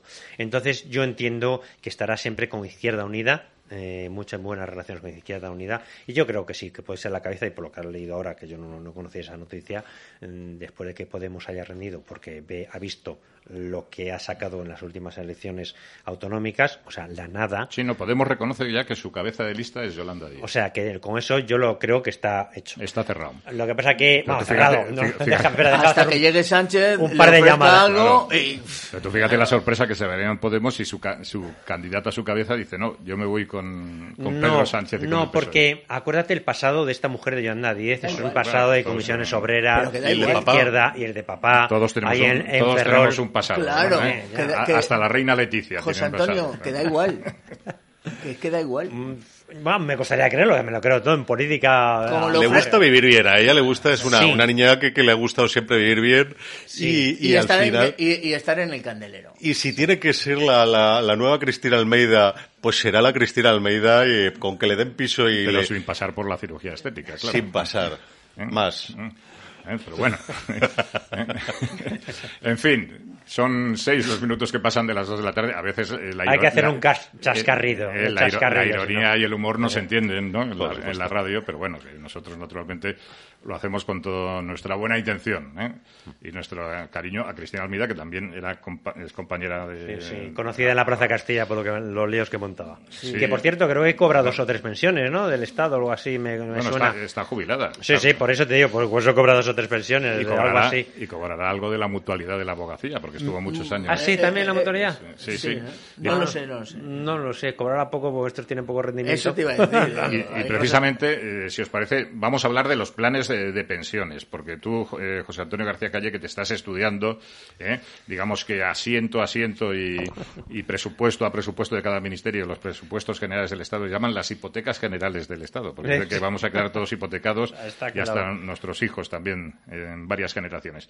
Pues lo que está ocurriendo es que eh, el golpe fiscal contra los planes de pensiones individuales pues va cada vez a, a mayor. Digamos que nos encontramos en una situación donde en todo el mundo eh, el sistema de pensiones se intenta articular con tres patas, un sistema público, un sistema privado. y Los un- pilares, le llama. Los pilares de- le- que son donde están funcionando en todos los países, sobre todo en Canadá, en Australia. Austria es muy importante. Eh, Alemania. entonces, entonces, eh, naturalmente, eh, la necesidad de una pensión pública, pero también la posibilidad y la ayuda para que haya planes de pensiones individuales que vengan a complementar esa pensión pública que, muchas veces pues eh, se queda baja, ¿no? Pues en España todo lo contrario, o sea, desde eh, que Pedro Sánchez está en, en la Moncloa se aprobaron una serie de reformas donde las desgravaciones fiscales por tener un plan de pensiones pues se han ido reduciendo y ahora ya nos encontramos que hay un límite de aportaciones máximas que eh, son, me parece que son 10.000 euros, ¿eh? Al- no, es menos todavía. Sí, sí, o sea, es decir, Ahora mismo lo de... son 10.000, No, pero no.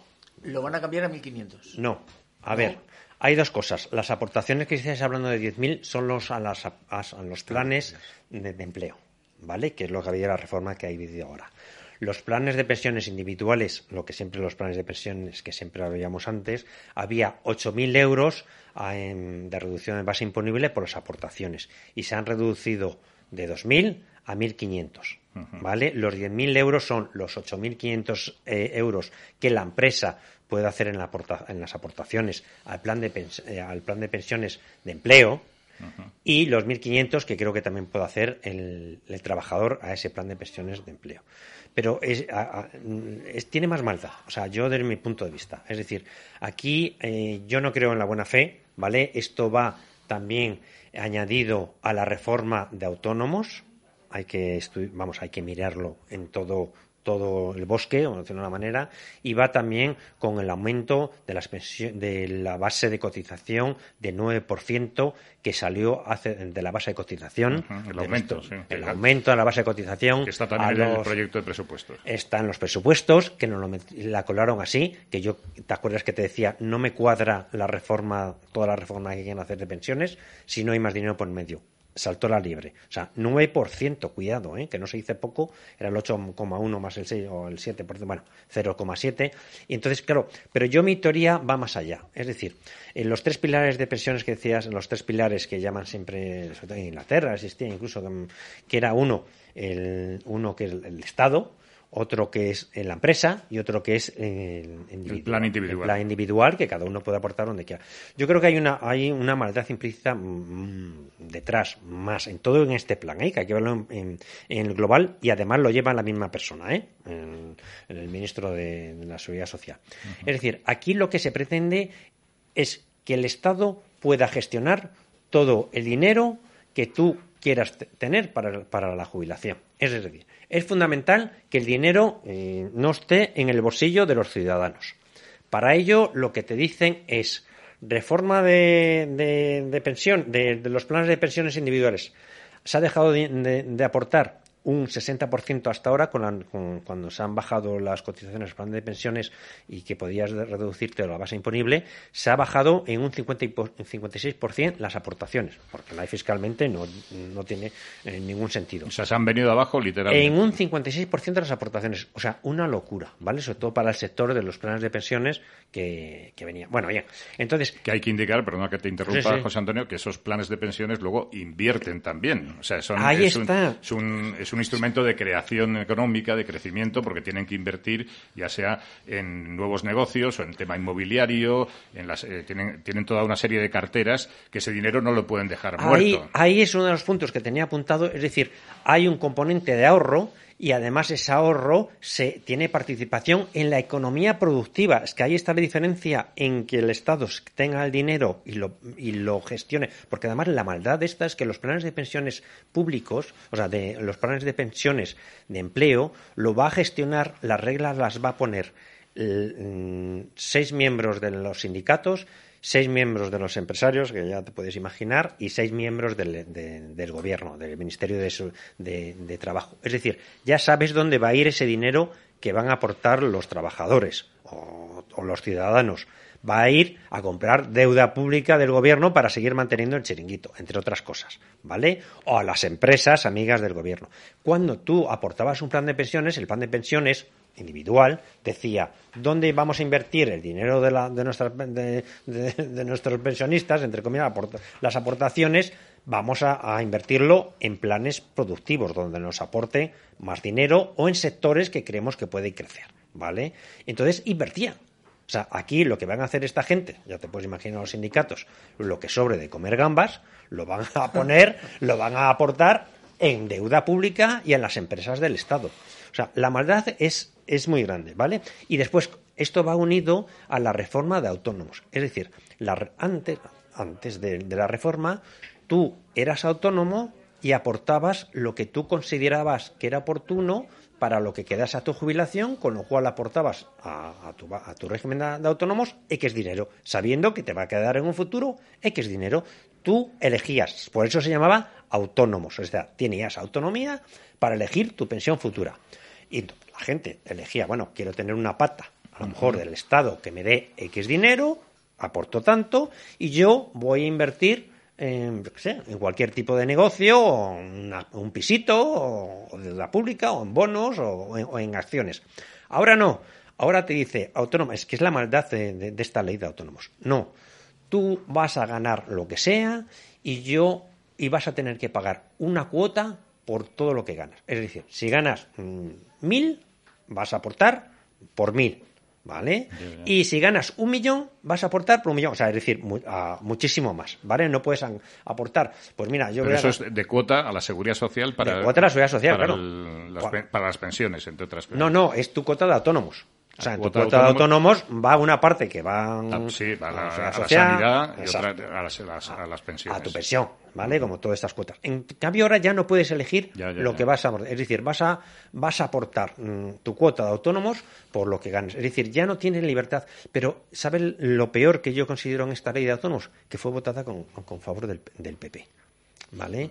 Y el PP argumenta que la Unión Europea está exigiendo una reforma en- mm, de, lo- de- de las pensiones para que pueda seguir comprando deuda pública y nos den dinero, dinerito fresco con, con el New Generation. Para que no cosas. quiebre el sistema de sistema, pensiones. ¿Vale? Que Claro, que- y muchos, y yo cuando leía los cuando leía la- las críticas de la gente, bueno, pero a mí no me cuadra, vamos a ver, mm, algo falla, algo, algo, algún gap, como dicen los cursis, un gap es un agujero ahí. ¿Sabes cómo se ha cubierto los agujeros? Presupuesto general del Estado. Va a subir un 9%, la base, La la aportación aportación del Estado al- al no, la aportación de los empresarios A los a empresarios. las cotizaciones de los empleados. ¿Vale? O sea, una locura. Lucky Land Casino asking people what's the weirdest place you've gotten lucky? Lucky? In line at the deli, I guess? Aha, in my dentist's office. More than once, actually. Do I have to say? Yes, you do. In the car before my kids' PTA meeting. Really? Yes. Excuse me, what's the weirdest place you've gotten lucky? I never win and tell. Well, there you have it. You can get lucky anywhere playing at LuckyLandSlots.com. Play for free right now. Are you feeling lucky? No purchase necessary. Void where prohibited by law. 18 plus. Terms and conditions apply. See website for details. Hola, buenos días, mi pana. Buenos días, bienvenido a Sherwin Williams. ¡Ey! ¿Qué onda, compadre? ¿Qué onda? Ya tengo lista la pintura que ordenaste en el ProPlus app. Con más de 6.000 representantes en nuestras tiendas listos para atenderte en tu idioma y beneficios para contratistas que encontrarás en aliadopro.com. En Sherwin Williams somos el aliado del PRO. Y eso va a significar que va a haber más empresas cerradas. No vas más paro. O sea, tú vas a dividir, yo tengo que subir un 10% más de coste. Pues cada 10 me sale uno, pues contratación de menos. Al final, al final esto se va a, a- a cerrar de esa manera. La única manera de huir de esto es reduciendo, reduciendo, reduciendo. No me salen las cuentas, de 10 se quedan en 9, que es lo, el coste que me, que me supone siete. la subida de, de, de pago a la seguridad social por mis empleados y los 9 tendrán que los 9 tendrán que trabajar por el otro. Es brutal, es el último Es una locura. cartucho ya para estos presupuestos, para que les salga ya la- las medio las cuentas, puedan aguantar un poquito ahí con con el colchón de Moncloa y, y al final, o sea, lo que nos van a dejar efectivamente es una hipoteca, una hipoteca sin tejido productivo y respecto de lo de las pensiones, efectivamente, es al final, eh, ¿para qué? A mí no me interesa, lo han hecho en todo Sudamérica y ahora van a, en, en Chile, ha pasado, pasó en, eh, en Argentina, evidentemente, supuesto, en Venezuela pasó, también. ha pasado en Bolivia, eh, que van a- lo primero a por los planes de pensiones privados y eh, a por ellos. Eh, ¿Para qué? Para eh, tener la llave del futuro de las personas en la mano. Si esas personas tienen liquidez por otro lado, son independientes y no Son me van libres. a votar. Son libres. Si les tengo comiendo de mi mano, eh, por una pastillita de jabón van a hacer lo que quiera. Ahí lo que yo critico, por ejemplo, en el caso del sistema de pensiones chileno, en Argentina, bueno, quebró al poco tiempo de crearse, eh, pero como todo en Argentina, o sea, no es, eh, digamos, un ejemplo que se pueda comparar ni presentar, pero en el caso de Chile es que eh, ha funcionado correctamente, eh, lo que pasa que no se hizo un cálculo de las situaciones en las cuales el trabajador se quedaba sin empleo, y entonces había unas situaciones allí, hay unos desajustes en los cuales pues se deja de contribuir a ese plan de pensiones por las circunstancias, ya sea porque bueno, pues, Laborales, laborales, personales. personales o lo que sea, y entonces eso no está cubierto. Y luego lo que sí que demuestra, que luego las pensiones naturalmente pues eh, son bajas, y entonces lo que, lo que demuestra es la necesidad de estos tres, de estas tres patas, de estos tres pilares que decíamos. O sea, es que es necesario que haya, porque es verdad, hay situaciones en las cuales pues hay gente que se, eh, que se queda en la más absoluto desamparo, que no ha, podido trabajar o ha sido un desastre, y entonces naturalmente el Estado se tiene que ocupar de, de- esas personas y tiene que haber una, una pensión, eh, digamos, para, para las personas no contributivas eh, que se, han- eh, se encuentran en una situación de, de desamparo. Y, eh, y ahí está el caso, por eso yo siempre pongo el caso de, Canadá. El caso de Canadá establece una pensión mínima eh, para todos los ciudadanos, eh, mínima, canadienses, hayan trabajado o no, tienen ya un derecho de pensión. Luego, naturalmente, lo que uno haya ido contribuyendo con, con arreglo a su trabajo hace que esa pensión se vaya incrementando. Si uno ha tenido unos años de trabajo o de ingresos eh, pues eh, por encima de, de la media o por, porque ha tenido suerte o porque le han ido bien las cosas, ha tenido la posibilidad de incrementar esos, esos eh, es- eh, esas aportaciones a su sistema de pensiones y eso lo tiene en cuenta también. Y luego, aparte, existe la posibilidad de los planes de pensiones de las empresas y de los planes de pensiones de privados, individuales, sí. con lo cual se crea un colchón, un colchón de jubilación donde la gente se siente arropada y, y se siente protegida, digamos. en ese- Y además ese- es, es el principio básico de gestión. Es decir, tú, vulgarmente se dice, no tengas en los cestos en, en- Todos en los todos los huevos en- en la misma cesta, ¿vale? Que técnicamente es Tú, diversificar. José Antonio Moreno, por lo que te escuchaba, tú eres más partidario de que todo esté en manos privadas. O sea, No, no, no, no. Yo, yo soy partidario. Vamos a ver, había una, una cuestión, ¿te acuerdas con lo de la hucha de, de las pensiones de Aznar? La hucha de las pensiones de Aznar era, bueno, en esos momentos, años eh, 2004, 2003, corregidme si me equivoco, cuando se empezó a, a mover esto y cuando inició- se inició lo que era la, eh, las aportaciones a ese plan, eh, la idea de eso era eh, que hacían falta en ese momento, si no recuerdo mal, eran 57 billones de pesetas, ¿de acuerdo?, para hacer una transición a un plan de capitalización, no de reparto. Partíamos de uno de...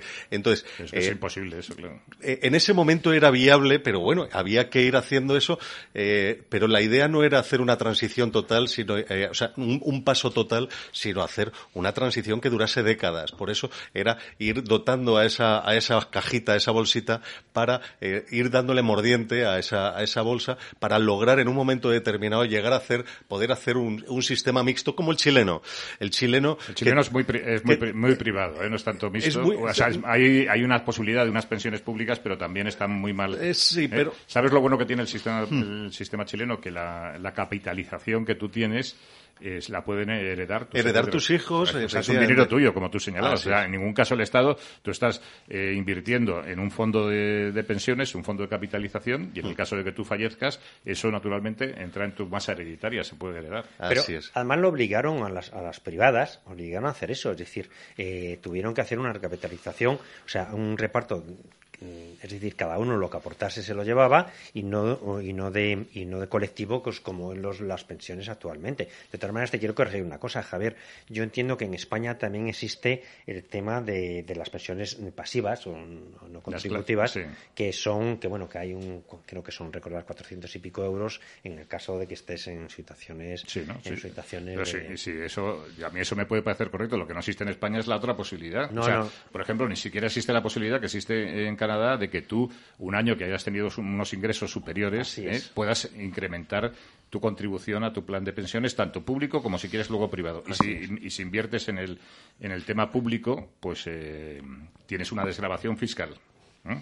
Aquí es es. que nada de eso. Aquí es Bueno, que la, la desgradación fiscal ha desaparecido. Yo creo que al final, efectivamente, los eh, españoles, los planes de pensiones han muerto.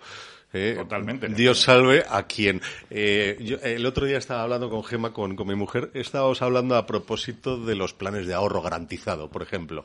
Oye, son planes de ahorro, no tributan, eh, te, te reducen la, la base imponible eh, te- y luego los puedes cobrar en, en forma de renta o en forma de, de, de capital eh, y luego también tienen una componente de seguro que tienen dependiendo de qué cantidades, a- en caso de fallecimiento tienes X cantidad, dependiendo del- del- de las aportaciones, del tipo de seguro. Oye, pues falleces si has estado trabajando a propósito de una renta eh, por un lado y luego tienes un seguro también. Pues, pues lo mismo hay que empezar a, a ver otras opciones. Y tienes liquidez absoluta e inmediata. Que Sí. esa, es, esa es una cuestión interesante e importante. O sea, que puedes, puedes recuperar Se puede el dinero, rescatar. ¿eh? Lo que pasa es que ahí también te agravan fiscalmente. Claro, ahí hay una crítica que sí, que sí se hace, o sea, estímulos fiscales en el rescate. Es decir, cuando se acaba, eh, cuando se acaba, eh, te jubilas. Es decir, en toda Europa hay estímulos fiscales cuando rescatas un plan de pensiones y entonces tienes unos, fiscalmente unos beneficios que sí existen en Europa, pero en España no. O sea, es alucinante. Puedes en las aportaciones uno hasta 1.500, o sea, la nada, y después en los rescates también no tienen ningún tipo de, de estímulos fiscales para poder, oye, este, al final tienes que tributar al, a- al final. A mí me parece, eh, insisto, eh, estas, estas reformas que yo no lo he visto tanto en presa, me parecen unas reformas políticas eh, y luego plasmadas mm, en el boletín oficial del Estado. Yo, Armando, yo no sé si tú has hecho el cálculo de lo que va a ser tu pensión de aquí a... Yo- Ya te a lo digo yo, Armando. A los, a los años que te queden todavía para jubilarte. A mí me da miedo hacerlo. Sí. O sea que- Pero yo sí que quería decir una cosa. Yo no entiendo de esto tanto como vosotros, ni mucho menos. Pero sí que yo estoy a favor de las pensiones públicas, de El depender. sistema público, yo, Sí. también, yo todos estamos Todos. en- Sí. Por lo menos yo. Veo, veo muy bien el, el sistema de Canadá, como tú has dicho y tal. Lo que yo planteo en esta mesa es una cosa. Si es que hay muchas ayudas. Es que hay muchas ayudas para todo. Y no hay dinero. Y no hay trabajo. Y no hay empresas. ¿Y de dónde lo sacamos? De lo de siempre, como dice mi amigo José Antonio. Pero es que cada día hay menos de siempre, como yo decía el otro día. Y cada día, y esto, la pensión pública en España, si no se remedia, se va a acabar. Bueno, eso lo llevan anunciando años, ¿eh? No, yo, no soy, pero es que se ve, si es que no, hay dinero. acabará, perdóname, no, no creo No. que se acabe. Lo que va a acabarse es la dignidad de las pensiones. O sea, no se va a acabar porque por, por mero funcionamiento, perdonadme, no, no va a dejar de, de, de funcionar. menos dinero. Pero claro, evidentemente al final lo que se está persiguiendo es una, una, una sociedad asistencial. Eh, al final la sociedad de las mordidas mí- y, de, y de las a mí- limosnas. A mí José Antonio, José Antonios, eh, perdonadme una cosa, o sea, cuando una viuda cobre 300 euros al mes, ¿vale? Y tenga que pagar 300 euros de luz, solo de luz, para mí eso no es pensión. Eso es una miseria. Claro, es pero, una- es que, pero es que es que hay, es que hay pensiones que son de 400 euros, de 300, de 600, de 500. Te digo y yo ahora- cobrando, no sé si. Un poco más, yo creo, ya, ¿no? Si te digo las subvenciones que Claro, de 500, cobrando... Me da igual, si es que hoy como, como está la vida no pueden comprar manzanas. Sí, sí, la no es con- contributiva, Javier. Las subvenciones, las, las paguitas que estaban pa- eh, cobrando las, eh, a principios de esta semana he llegado a un lanzamiento y en ese lanzamiento cobrar una, una cantidad el marido, una cantidad la mujer y 225 euros por hijo y ayuda al alquiler y son ocupas. Eh, eh, prácticamente 2.000 euros. ¿Pero qué es esto? ¿Qué es Claro. esto? Entonces, la, la idea, o sea, si dinero técnicamente hay, o sea, estamos hablando de que Eso los lo que presupuestos están los 600.000 euros y 190.000 van para pensiones. Eh, vamos a empezar a recortar, pero es que aquí no recorta ni el apuntador. No, no, todo, todo no. Bueno, como el una otro día lo no, criticábamos, os tengo que decir que mi hija, de 18 años, ya ha conseguido No. ya el, ¿Sí? que le den los 400 euros de- del bono cultural, ¿eh? que, le ha costado, que le ha costado Dios y ayuda. ¿eh? Bueno, todavía no las tiene, porque Ah. tiene que entrar en otra página web, pero bueno, ya... Sí, bueno, pero ya lo tiene. ya por- bueno, lo tiene por lo menos adjudicado, pero bueno, habrá que ver a cómo se cómo se mate- materializa eso Pero en- vamos, en, cash o en Ha elegido ya la obra de teatro y... Hombre, yo, pues, no sé si me puede invitar o iré con ella, ¿no? pero bueno, pero está ahí que dices que bueno, que hay muchas ayudas, o sea, era necesario esto realmente, porque además No. esto eh, para todo tipo de gente de, de rentas, o sea, sola- solamente por tener 18 años eh, cobrar estos 400 euros, pues Esto es déficit al final. Acuérdate el- en los 400 euros de Zapatero en devolución del IRPF. Con eso, en ese momento que era el menos indicado, se, se Ujú. merendó todo el superávit que había. El que lo necesite, naturalmente, como decías tú, Armando, que lo, que lo cobre. Pero, naturalmente, claro. bueno, pero mi hija ahora Claro, mismo claro. no necesita esos 400 euros. Le vendrá muy bien, pues bueno, para comprarse libros o... No, y, y para que lo cobre otro, que lo cobre ella que tiene derechos. Pero lo que pasa es que hay muchas ayudas y muchas ayudas a gente que viene de fuera y no lo necesita y, y mil historias que no las tienen por qué cobrar y gente que está en edad de trabajar y no busca trabajo y, y- yo creo que si eso se suprimiera lo que pasa es que estamos y más y ahora no se va a suprimir porque estamos En el, ya en la- en el campaña. claro claro ahora menos Bueno, nos quedan cuatro, mi- cuatro minutos para llegar a, las dos y media, que es el punto final de nuestra tertulia. No sé si tenéis algún comentario, análisis o explicación de lo que está ocurriendo en el Reino Unido, con Liz Truss, la zapatilla por detrás, ni la ves ni la verás, Liz Truss, ¿eh? pero que, porque cada día que pasa le van dimitiendo más ministros y todo viene, eh, José Antonio, de un intento de una rebaja radical de impuestos y, y- lo que pasa, y aumento del presupuesto público. Con lo cual. eh, Sí, ah, por ahí viene. O sea, yo creo que lo comentamos también el otro día. Aquí viene un- de un choque de fuerzas, que era fundamentalmente entre el Banco Central mm, de Inglaterra y eh, los ministerios. Es decir, cuando entró esta, esta entró a saco y empezó a hacer unas medidas económicas de reducción de impuestos y de ayudas a la energía abismal. Entonces, claro, el Banco Central decía, oiga usted, estamos aquí en- subiendo tipos de interés para que no haya dinero en los bolsillos, entre comillas. Eh, Al final es así. Para que no haya dinero en el bolsillo de los ciudadanos, para que la inflación no se vaya al 8 o al 10% como están allí, para bajar la inflación y además no se suban los tipos de interés para que la deuda pública no se pague más y tú vienes aquí a meter más dinero a los bolsillos de los ciudadanos. Eso es eh, sacrilegio, ¿vale? Empezaron a pegarse y hay un componente aquí muy importante que es el Partido Conservador Inglés. O sea, el Partido Conservador Inglés es el partido de los navajazos, ¿vale? Yo voy más atrás, ¿eh? Bueno, la política en Bueno, general. bueno, eh, bien. eh, Pero yo voy más a- yo voy más atrás, yo voy con el, el Brexit. O sea, yo creo que empieza esto con el tema del Brexit. Los laboristas están mucho más unidos y al final eh, lo que pasa a la derecha siempre estamos a tortas eh, con los matices y, ellos, o sea, dice que tú eres tal, tú quieres matar a él, tú quieres pero bueno, la, idea es que vamos, el objetivo es el que tenemos, luego ya nos mataremos, Eh, pero lo, lo tiene mucho más claro, efectivamente. Y ahí ha sido eso, efectivamente. Tú te pones a, a- reducir impuestos, que me parece perfecto, pero reduce gasto, reduce deuda, o sea, pero claro, no, no puedes pretender bajar los, los ingresos dejándolo todo igual. O sea, eso eh, ni en una economía nacional ni en una economía doméstica no funciona. La, cri- la crisis financiera es muy importante la que está ocurriendo ahí. Es decir, se está pagando más por los bonos ingleses, para haceros una idea, ¿eh? se está pagando más por el, el gobierno, el Estado inglés, se está pagando más por lo que tiene que pagar de intereses al mercado, por sus bonos, de lo que está pagando Portugal, España, incluso Grecia o Italia. Es decir, eh, las perspectivas es, estáis en semiquiebra, o sea, es decir, cuidado, no te dejo un duro porque esto va muy mal. Y además hay un componente también muy importante, que es el tema de, las, de los fondos de pensiones ingleses.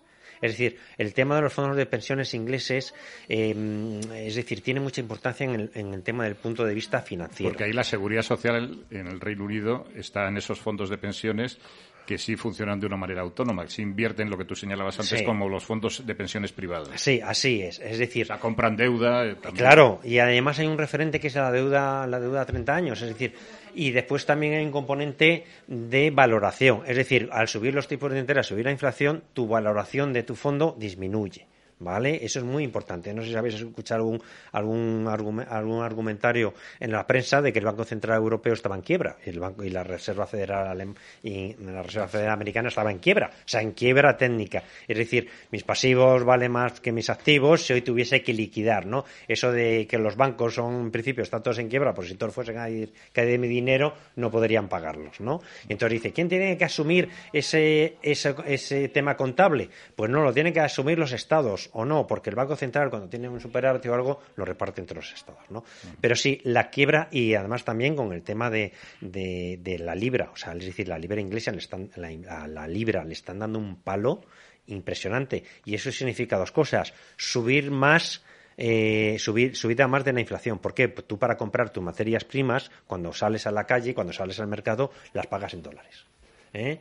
Eh, eso de que lo pagas en dólares significa que tienes que necesitar más libras para comprar más dólares, con lo cual su- sigue subiendo la inflación, ¿vale? Y el déficit y todas estas cosas.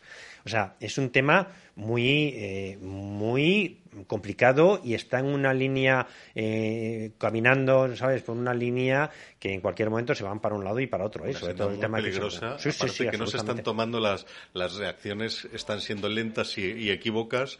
Y lo que tienes que en ese momento es que plantarte, dar una imagen de firmeza y que, sa- que salga el sol por ante, que No, no, era- ha, perdido, ¿eh? Y claro, ha perdido el legislativo contra el Banco Central de, de- de Inglaterra, ¿eh? Han perdido. Tanto es así que están dimitiendo los ministros, las medidas de rebajada de impuestos eh, se ha quitado, diciendo esto no puede ser.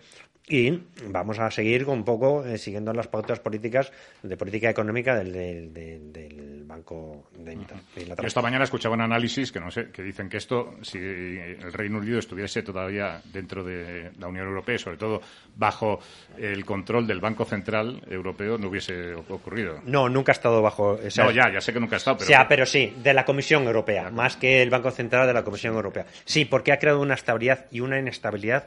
O sea, mucha gente se ha ido. de- de Yo tengo mucha gente conocidos que vivía, que trabajaban en Londres y se han ido. O sea, y, y gente productiva, o sea, farmacéuticas que tenían que estar regulado bajo el paraguas de la Unión Europea y se han tenido que ir todos. Bueno, pues hemos llegado al punto final de nuestro programa. ¿eh? Nos hemos pasado hoy un poquito, ¿eh? pero, pero yo creo que ha merecido la pena, sobre todo para explicar esta cuestión que, que está pasando en el Reino Unido. Muchas gracias a los tres, a los dos José Antonio, José Antonio García Calle y José Antonio Moreno y Armando Pérez del Arco, que siempre ha sido un placer que estés con nosotros y que nos cuentes esas incidencias y esos casos particulares eh, que llevas eh, como abogado. Dios, alguno tenemos. no, además los éxitos que tienes en los juzgados, eso es muy importante. Bueno, nos vemos el próximo jueves. Muchas gracias. Muchas Hasta el gracias a próximo jueves. Un abrazo. Gracias. guiará? ¿Quién nos guiará? Formando largas colas hacia la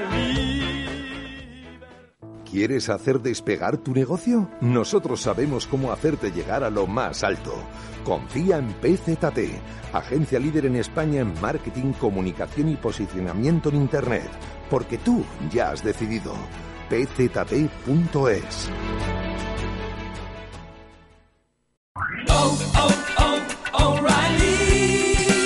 You need parts? O'Reilly Auto Parts has parts. Need them fast? We've got fast. No matter what you need, we have thousands of professional parts people doing their part to make sure you have it. Product availability. Just one part that makes O'Reilly stand apart. The professional parts people. Oh, oh, oh, Auto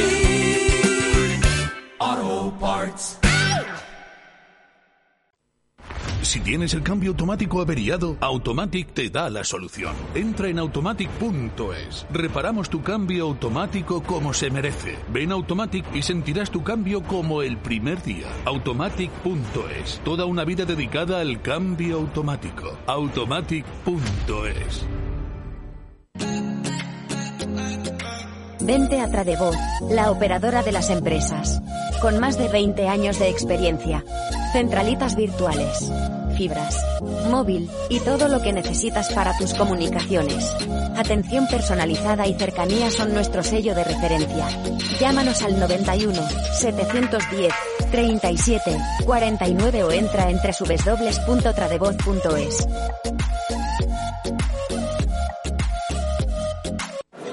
¿Sopa de ajo, cebollas rellenas, pimientos y café? Tienes que estar muy seguro de tu aliento para pedir eso. Sí, coma lo que coma, tomo dos cápsulas de Airlift y me olvido del mal aliento durante seis horas. Buen provecho, que con Airlift tienes buen aliento de inmediato. Airlift, de venta en farmacias y para farmacias. Producto 100% español. Y 100% natural.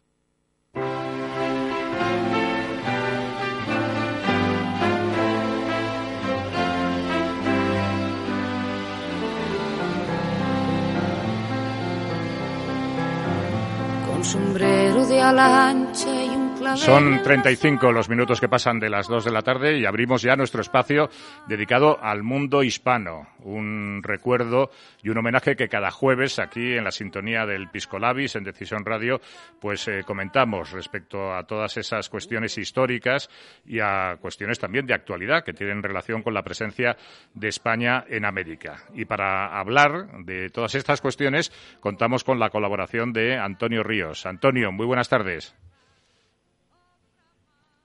Antonio. Buenas tardes. Hola, buenas tardes. Que, que sabíamos que estabas ahí, pero como no nos contestabas, pues no sabíamos si, si se, había, si se había perdido. Perdón. ¿Qué, qué tal, qué tal estás, eh, Antonio? Pues bien, preparando maletas ya para salir dentro de unos días a Cartagena. Va- Porque ya el viaje este que organizáis, si te parece, podemos hacer un, un breve recuerdo, ¿no? A esta iniciativa que eh, no sé si surge de la asociación, de la fundación, o es una cosa particular por tu, por tu parte. Eh, a ver, eso surge de, de- de otra asociación de la que yo soy presidente, que es la Asociación de Investigación y Divulgación de la Historia de España, y eh, se, se, bueno, salía en este proyecto la Fundación Blas de, de Lezo, ¿no? Y bueno, entre la Fundación y la Asociación son los que han organizado el, el viaje, ¿no? Además, eh, ayer mismo no, no tuvimos- tuve una llamada en la que un ex vicepresidente de- del gobierno colombiano, eh, bueno, pues me invitaba a cenar y quiere hablar conmigo, ¿no? Lo, lo cual me, me interesa mucho porque este hombre parece ser, y lo digo entre comillas, que fue guerrillero en las FARC. No sé si fue guerrillero esta organización, ha sido ministro un pa- en un par de ocasiones, vicepresidente de- del gobierno dirigente, anteriormente dirigente socialista y luego ha estado embajador en varios países. Lo que sí sé por referencias es que es un hombre honrado. Y bueno, pues eh, hablar con Perdona que te, personaje así- te voy a interrumpir porque tenemos una noticia de, de última hora, lo estábamos comentando en nuestro tiempo de tertulia, y como sabes que esto es un programa de actualidad en directo, pues ha, ha- Sí. ha- ha dimitido la primera ministra británica, Liz eh, Truss, nosotros lo comentábamos en, la, en la tertulia, Liz Truss, la, No lo zapati- sabía. la zapatilla por detrás, ni la ves ni la verás, pues bueno, ya se, lo veníamos anunciando, eh, que, que no sabíamos si se iba a tomar el té de las cinco, ayer lo decíamos, y el- pues ya al té de las cinco de hoy no llega. La primera ministra británico, ya ha presentado ya su dimisión porque eh, la, situación era insostenible. ¿eh? Pues esta es la noticia de última hora para que la conozcan todos nuestros oyentes. Eh, dimite la primera ministra británica, Liz Truss, por la incapacidad que tiene. Ya mismo declara que no puede llevar a cabo este mandato y ha presentado, acaba de presentar su, su dimisión. Bueno, pues eh, esta es la noticia de última hora. Siempre tenemos que estar eh, atentos a la actualidad, Antonio, porque esto es un programa informativo, no nos queda otra. ¿eh? To- Totalmente, además es una noticia importante, ¿no? Muy importante, sí, sí, sí, sí, sí. Con sí. unas vinculaciones en, mu- en muchos en muchos temas ma- más fuertes de lo que parece. Bueno, pues estábamos comentando el viaje que, que has organizado para Cartagena de Indias, en Colombia, y que os vais cuando la próxima semana ya. O, Sí, salimos el, el jueves en la mañana temprano. o sea que ya el próximo jueves no te podemos tener aquí con nosotros. Eh, no, No, bueno. Pero lo que sí vamos a intentar, si te parece, eh, Antonio, es conectar algún día, eh, porque vais a estar casi dos semanas, ¿no? En Cartagena. Sí, sí, sí, sí. El, el- vamos, el, el mismo jueves que viene, a la hora que hacéis el programa, allí eh, allí no se cambia la, la hora como aquí, con lo cual es una hora buena para hacerlo. Además, yo quería plantear, que yo te lo en privado, ¿no? que podría ser a lo mejor interesante que participaran gente como el escritor Carlos Canales o gente que ha ido al viaje para que den su opinión de Cartagena y a ver si contagia la- nuestra fiebre por, por, por Cartagena de Indias. Bueno, pues vamos a intentar, aunque hay, aunque hay una diferencia horaria co- complicada, porque me parece que son seis horas las que van a quedar definitivamente, ¿no? Después Seis de horas, seis horas. Seis horas, sí. seis horas, después del cambio horario que vamos a tener, no sé si es ese fi- fin de semana en España o el siguiente, ya estoy yo un poco perdido, pero bueno. En, en España, en España es el anterior, es el último fin de semana de octubre, por tanto, cuando regresamos ya solamente hay seis horas. Seis horas. Bueno, pues vamos a intentar algún tipo de conexión y, y si no, pues bueno, pues luego cuando regreses, pues nos cuentas cómo ha ido toda esa visita. Que eh, si nos puedes hacer un breve resumen de lo que vais a visitar y ver ahí en Cartagena de Indias, pues yo te lo agradezco para que lo conozcan también nuestros oyentes y sirva también de publicidad a, viajes que, que puedan organizar, que puedan sumarse ellos. Sí, eh, a ver, eh, el viaje fundamentalmente eh, ti- ti- tiene dos vertientes, ¿no? Una es a la que, bueno, a la que se ha añadido eh, 14 personas, ¿no? Que van a conocer Cartagena de Indias. Hay todos los días hay dos rutas, una por la mañana y otra por la tarde. Vamos a recorrer todas las murallas, baluarte por baluarte, iglesia por iglesia.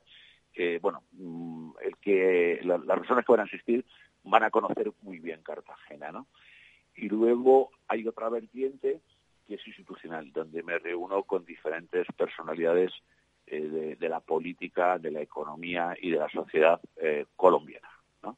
Mm, bueno, afortunadamente viene gente desde, desde Bogotá a reunirse con, con nosotros y bueno, tendremos diferentes di- diferentes entrevistas. Una una cosa que, bueno, que yo lo esperaba, ¿no? Pero por educación siempre hay que hacer las cosas como, como Dios manda. Eh, la Fundación Blas de Lezo y, y, SIDE, la Sociedad de Investigación, eh, mandamos una carta notificando nuestra presencia en Colombia al embajador de España, invitándole al acto más importante, que es el, día 1 de noviembre, donde por la mañana todo el mundo visitará el Castillo San Felipe y, y el- la puerta de la entrada al castillo, en el cerro de San Lázaro, está la estatua de Lezo, donde a las 9 de la mañana, acompañados por la Armada colombiana, con el almirante, eh, bueno, responsable de la base, que es la base más importante de Cartagena, eh, tocarán el himno de España y el himno de Colombia, haremos una ofrenda floral y dirigiremos unas palabras. Nos va a acompañar posiblemente algún presidente de Colombia, un ex vicepresidente, seguro, el presidente de la Academia de Historia y demás. Bueno, pues eh, nuestro embajador no tiene la agenda co- completa. Después de eso, después de ese acto, vam- vamos al Museo Naval, donde la Fundación Blas de Lezo va a entregar, va a donar, a donar al Museo Naval eh, la- un de la declaración de guerra del rey Jorge a España, que es la, guerra del, de, de- de la guerra asiento oreja de Yankees, ¿no? Creo que son dos actos importantes, pero bueno, lógicamente eh, al que le guste la historia es muy importante, ¿no? Pero yo creo que políticamente y socialmente es importante. Contamos con la Armada colombiana, contamos con, con altos cargos políticos eh, de, de diferentes temas. Y bueno, eh, el embajador no puede ir, no sé si irá al agregado militar, y me temo, y digo me temo con todas las de la ley, que nos puede mandar al director de la ECID. Pero es que la ECID, eh, no, no en Colombia, en todo Sudamérica, y perdón por la palabra, y así de claro, es un nido de rojos, ¿no? Es decir, eh, son gente que, bueno, pues que tienen sus ideologías y en Colombia llevan años con la historia de los negritos, los africanos, que malos fuimos los españoles, ¿no? Y bueno, espero que, que este buen señor no pueda asistir, ¿no? Bueno, Y bueno, eso, eh, y luego hay también una excursión en barco, que hacemos el recorrido que hacían los, los, navíos ingleses cuando atacaron Cartagena, con lo cual creo que es un viaje eh, de- dentro de esa excursión, acompañados por el director del proyecto, que es un, arquitecto Cabrera, eh, nos van a encontrar los últimos descubrimientos que son los hornos de cal que construyeron los españoles para poder edificar la ciudad. Y también vamos a visitar en, en, en Tierra Bomba, muy cerca o sea, de nuestra en otro pueblo que es el, el Caño del Oro, al ladito, eh, los restos del, del leprosario. El leprosario en principio estuvo donde hoy está el Castillo de San Felipe, mm, de ahí viene el, el nombre de Cerro de San Lázaro, ¿no? está situado, y luego con el tiempo fue trasladado a, a Tierra Bomba. Queda la iglesia, queda algo de, de un pequeño hospital y quedan las casas. Entonces también es otra cosa que, que otro otro tema aquí que visitaremos, ¿no? Y también, lógicamente, en todo ese recorrido vamos a parar a ver todas las fortalezas que existen, que quedan después del ataque de Vernon, y las ruinas de donde estuvieron las que defendieron el ataque británico de 1741. Es un viaje muy completo. ¿eh? Bueno, pues lo, lo contaremos aquí e intentaremos conectar contigo en directo. Si no a la vuelta, pues incluso te vienes un día aquí a los estudios conmigo y nos, y nos enseñas las fotos y, y- y los vídeos que incluso que, que seguro que sacarás.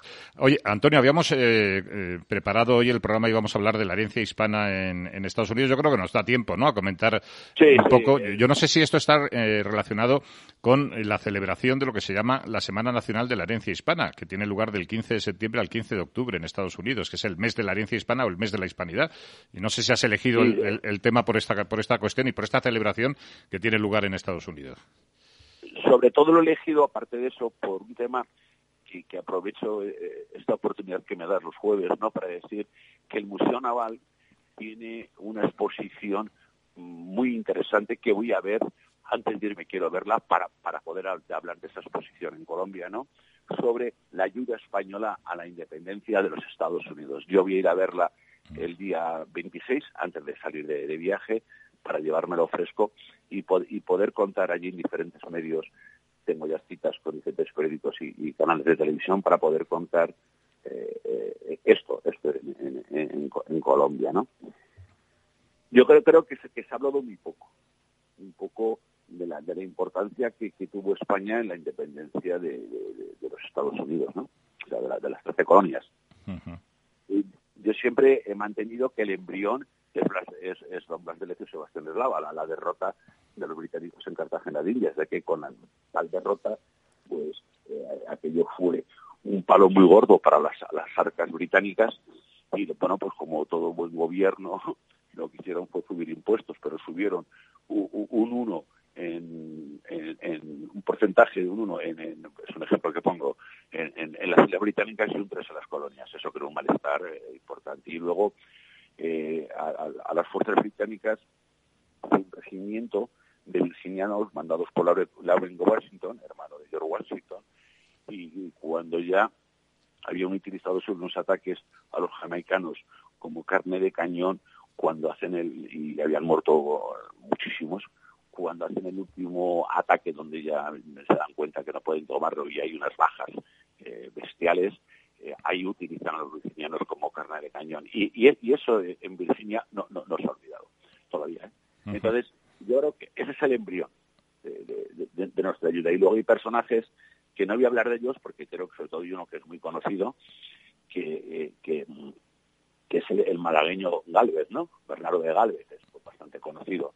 Además, eh, como anécdota, puedo decirte que cuando se creó la exposición de, de Galvez en la Casa de América, eso fue eh, lo que nos dio la idea de hacer una, una de ese estilo de, de Blas de Lezo, ¿no? O sea, fue una gran exposición y fue la que nos, nos, nos inspiró a hacer la, la, la, la, caja rondado por España y seguir rondando si Dios, si Dios quiere, ¿no? Pero hay personajes, como digo, Gardo, que, que también es conocido, también es conocido, un bilbaíno, se dedicaba al comercio, es un hombre que estudió en Inglaterra, con lo cual manejaba perfectamente el inglés. Su, empresa, que era del padre, era Gardoque Hijos, y esta gente comercializaban fundamentalmente con Inglaterra y Massachusetts.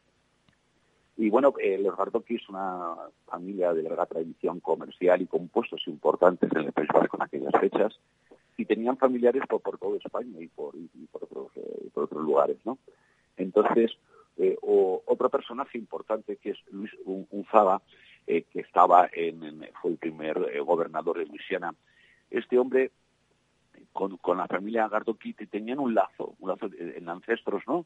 Luis Unzaga es malagueño, pero tiene tiene antecedentes vascos, ¿no? Uh -huh. Entonces Luis Unzaga conectó con los Gardoqui y ellos utilizaban toda su red comercial y todo para pasarle información a Unzaga esto crearon un sistema de espionaje increíble. Más, eh, Unzaga tenía acceso a, a, todos, a, a, todos, los virreinatos, ¿no? Con lo cual cualquier noticia se pasaba, se comunicaba, y eso fue una herramienta muy útil para que las tres colonias al final consiguieran su, objetivo, ¿no? Hay otro personaje, eh, que es Luis de Córdoba y Córdoba, un personaje que es muy curioso, porque fíjate, antes de cumplir 13 años había bajado los Reyes de América su padre era capitán de navío y el hombre tenía una gran vocación eh, marinera, ¿no? Y, y este hombre, eh, bueno, pues eh, también participó en, en, en, de diferente forma, ¿no? Suministrando armamento y, municiones a los a, a, las colonias y bueno, pues son dos personajes, yo creo, tanto Luis Funzaga como Luis de Córdoba y Córdoba, poco por Dios. Sobre todo Luis de Córdoba porque eh, eh, él no pisa el, el, el, el, continente americano. Él, su función fundamentalmente es con, con, con otra con otra flota fran francesa y otra francesa española, es bloquean el canal de la Mancha para que no salgan barcos a llevar esas municiones Canadá, ¿no? Lo cual es un trabajo que, que claro, que, que ayudó muchísimo, ¿no? Te iba a preguntar, Antonio, en la exposición esta que nos hablas del Museo Naval, ¿Se ha inaugurado ya? ¿Se va a inaugurar? ¿Sabes más o menos las Ya fechas? está inaugurada, se, ina- se inauguró, eh, no me hagas caso si ha sido en esta semana o la semana pasada. O sea, pero ya se puede visitar Ya, perfectamente. ya está abierta, está abierta. Bueno, entonces ahí se habla de la participación la importancia de la participación de España en todo lo que fue la independencia de, de los Estados Unidos, pero claro, la presencia hispana en, en América empieza desde 1513, cuando llega Ponce de León, llega a la Florida, ¿no? Que ahí es, digamos, que fue el, Sí. el inicio de toda una epopeya también en tierra americana, en tierra de los Estados Unidos, en este caso, y que llega hasta nuestros días. Y ahora, actualmente, la minoría hispana es la mayoritaria en Estados Unidos. Es, eh, Sí, eh, el otro día hablábamos de la importancia de los presidios, ¿no? sí. Esa línea de presidios se creó. Pero no hablamos de otro tema, eh, que- porque ahora estábamos hablando de los dragones de fuera. Pero hay otro tema que hay cientos, miles, miles de misiones eh, franciscanas. O sea, toda la costa del Pacífico está lleno de, de, de- de- de- de misiones franciscanas, ¿no? Y, de, pero vamos, desde, desde- México a, a Canadá, ¿no? Que esta gente no solamente llevaban el Evangelio, les enseñaban a los indios a, a- a arar la tierra, a manejar las herramientas, eh, le- le- le- le- sanidad, bueno, pues eh, formación, formación y cultura. Aparte de su, claro, lo fundamental que era, educarles en la fe, ¿no? Yo, yo sobre esto, que es, que es muy bonito, pero yo creo que eh, eh, quiero contar, porque tenemos un, un par de curiosidades, ¿no? Eh, no sé si eh, co- conocerás Málaga, si te has fijado alguna vez que a la Catedral de Málaga le falta, las torres están acabar, ¿no? Sobre todo una de ellas. Y le llaman, la, eh, bueno, eh, coloquialmente, con ese- esa gracia malagueña, le llaman la manquita. Pues esa, esa catedral está sin acabar porque el dinero que tenían previsto para acabar esa torre fue destinado a las 13 colonias. Ahí está, ahí está la, la- la torre todavía sin acabar. Oye, otra cosa muy curiosa es el símbolo del dólar, ¿no? Es ese color dos palitos. Pues eso viene porque toda la plata o el oro que, que venía de América, que pasaba unos controles eh, exhaustivos y tal, se marcaba con, con una, al principio se marcaba con, la- con las columnas de Hércules que llevan una telita alrededor con el non plus ultra. Bueno, pues eso se fue sintetizando y al final las columnas son las dos barras y el non plus ultra, esa, esa, esa banderola que lleva, es la S. Y ahí se usó porque la primera moneda que utilizan las 13 colonias es el real de a 8, o, o, o- o el, o llamado peso fuerte, ¿no? Eh, de donde viene también la, viene la palabra dólar. de- se utilizaba ya eh, también en, en- en- en- en- en- en el tema de moneda en Alemania, ¿no? Y claro, España y Alemania tuvimos mucho que ver durante también muchos años, ¿no? Y, y curioso es que eh, en Estados Unidos se dejó de utilizar el, el- el- el- el dólar español o real de a 8 porque llegó un momento que tenía más valor la plata que la moneda. ¿Eh? La plata tenía una, Sí, una sí. moneda muy buena. Y esa moneda fue vigente hasta el siglo XIX para los chinos. Los chinos no, no admitían ningún pago a ningún país que fuera China si no era pagado con el real de a 8, ¿no? Bueno, pues de ahí, de alguna forma, del dólar español, nace el americano, el símbolo ya sabemos de, de dónde sale. Y otra curiosidad, el, el primer sello de correos norteamericano, ¿no? Que lleva la imagen de una mujer, pues no es nada menos que eh, doña Isabel la Católica. Ah, fíjate, eso, no- eso lo desconocía yo. ¿eh? Curioso, Antonio. curioso. Es, es igual que eh, hay, eh, por ejemplo, el escudo de Los Ángeles tiene el escudo de Castilla y León. Eh, la, la, la San Andrés eh, eh, está en un par de banderas, ¿no? La, la- la bandera española actual está, está en, en la bandera de Texas, ¿no? O Bu- sea que Bueno, Antonio, que, que no vamos a tener tiempo para más, pero te quiero despedir, desearte buen viaje ¿eh? a ese, ese periplo que vas a realizar por Cartagena de Indias, recor- recordando ¿no? la, la hazaña de, de nuestro compatriota de, de Blas de Lezo. Y como estamos con esta noticia de última hora de que ha dimitido la primera ministra británica, eh, Liz Truss, eh, de- de- señalando que no puede llevar a cabo este mandato por las presiones, sobre todo de su partido, el Partido Conservador, pues eh, tú que eres un gran conocedor de la vida de Blas de Lezo, eh, ¿cómo ca- eh, no- hay una calificación, hay una expresión que utilizaba Blas de Lezo para calificar a los ingleses? No sé si la, si la tienes ahí. Bueno, se cuenta, se cuenta, pero yo lo dudo, ¿no? Eso de que todo buen español eh, tiene que mear mirando a Inglaterra. ¿no? bueno, Eh, eso ese- yo lo único que, me- que- que me encantaría es que si en estos días que estaré fuera, que yo sigo la, la información de, de España todos los días, ¿no? Mm. Si aquí dimitiera, bueno, lo, lo celebrar- lo celebraríamos a lo grande. si, di- si dimitiera Pedro Sánchez te llamamos, aunque haya seis horas de diferencia o, doce horas. Te despertamos, te despertamos por Daría la igual noche. la hora, ¿eh? Te despertamos Daría por la- igual, daría, daría igual la hora. Eso sería un, un gran alivio que le vendría a este país de maravilla. Más que la lluvia que está cayendo. Bueno, pues eh, quedamos comprometidos en eso. ¿eh? Si se produce esa dimisión, te, te despertamos y te llamamos. Antonio Ríos, muchas gracias, que- como siempre, por estar con nosotros eh, eh, los jueves por la tarde. a todos. Y te esperamos a la vuelta. Chao. o el despertar. Y es que ningún lugar es el erróneo que más da, todo andará. Pero mi cuerpo está tan alto de tambalear. Nos vamos, lo dejamos aquí con esa noticia de última hora que les recordamos y que hemos dado aquí en directo, la dimisión de la primera ministra británica de Liz que ha presentado ya su renuncia ante el rey Carlos III de, Inglaterra, señalando que no puede llevar a cabo este mandato. Lo dejamos aquí, ya saben que este es el aperitivo informativo más dinámico, más atrevido y más musical de la radio en España y nosotros regresamos mañana a la una de la tarde. En el control técnico ha estado nuestro compañero Álvaro López, aquí en el micrófono su amigo Javier Castro Villacañas. Hasta mañana, que sean muy felices. Me voy, ahora hablaremos de que todo estará bien, tomando un té y a las seis debatiremos sobre qué es lo que hay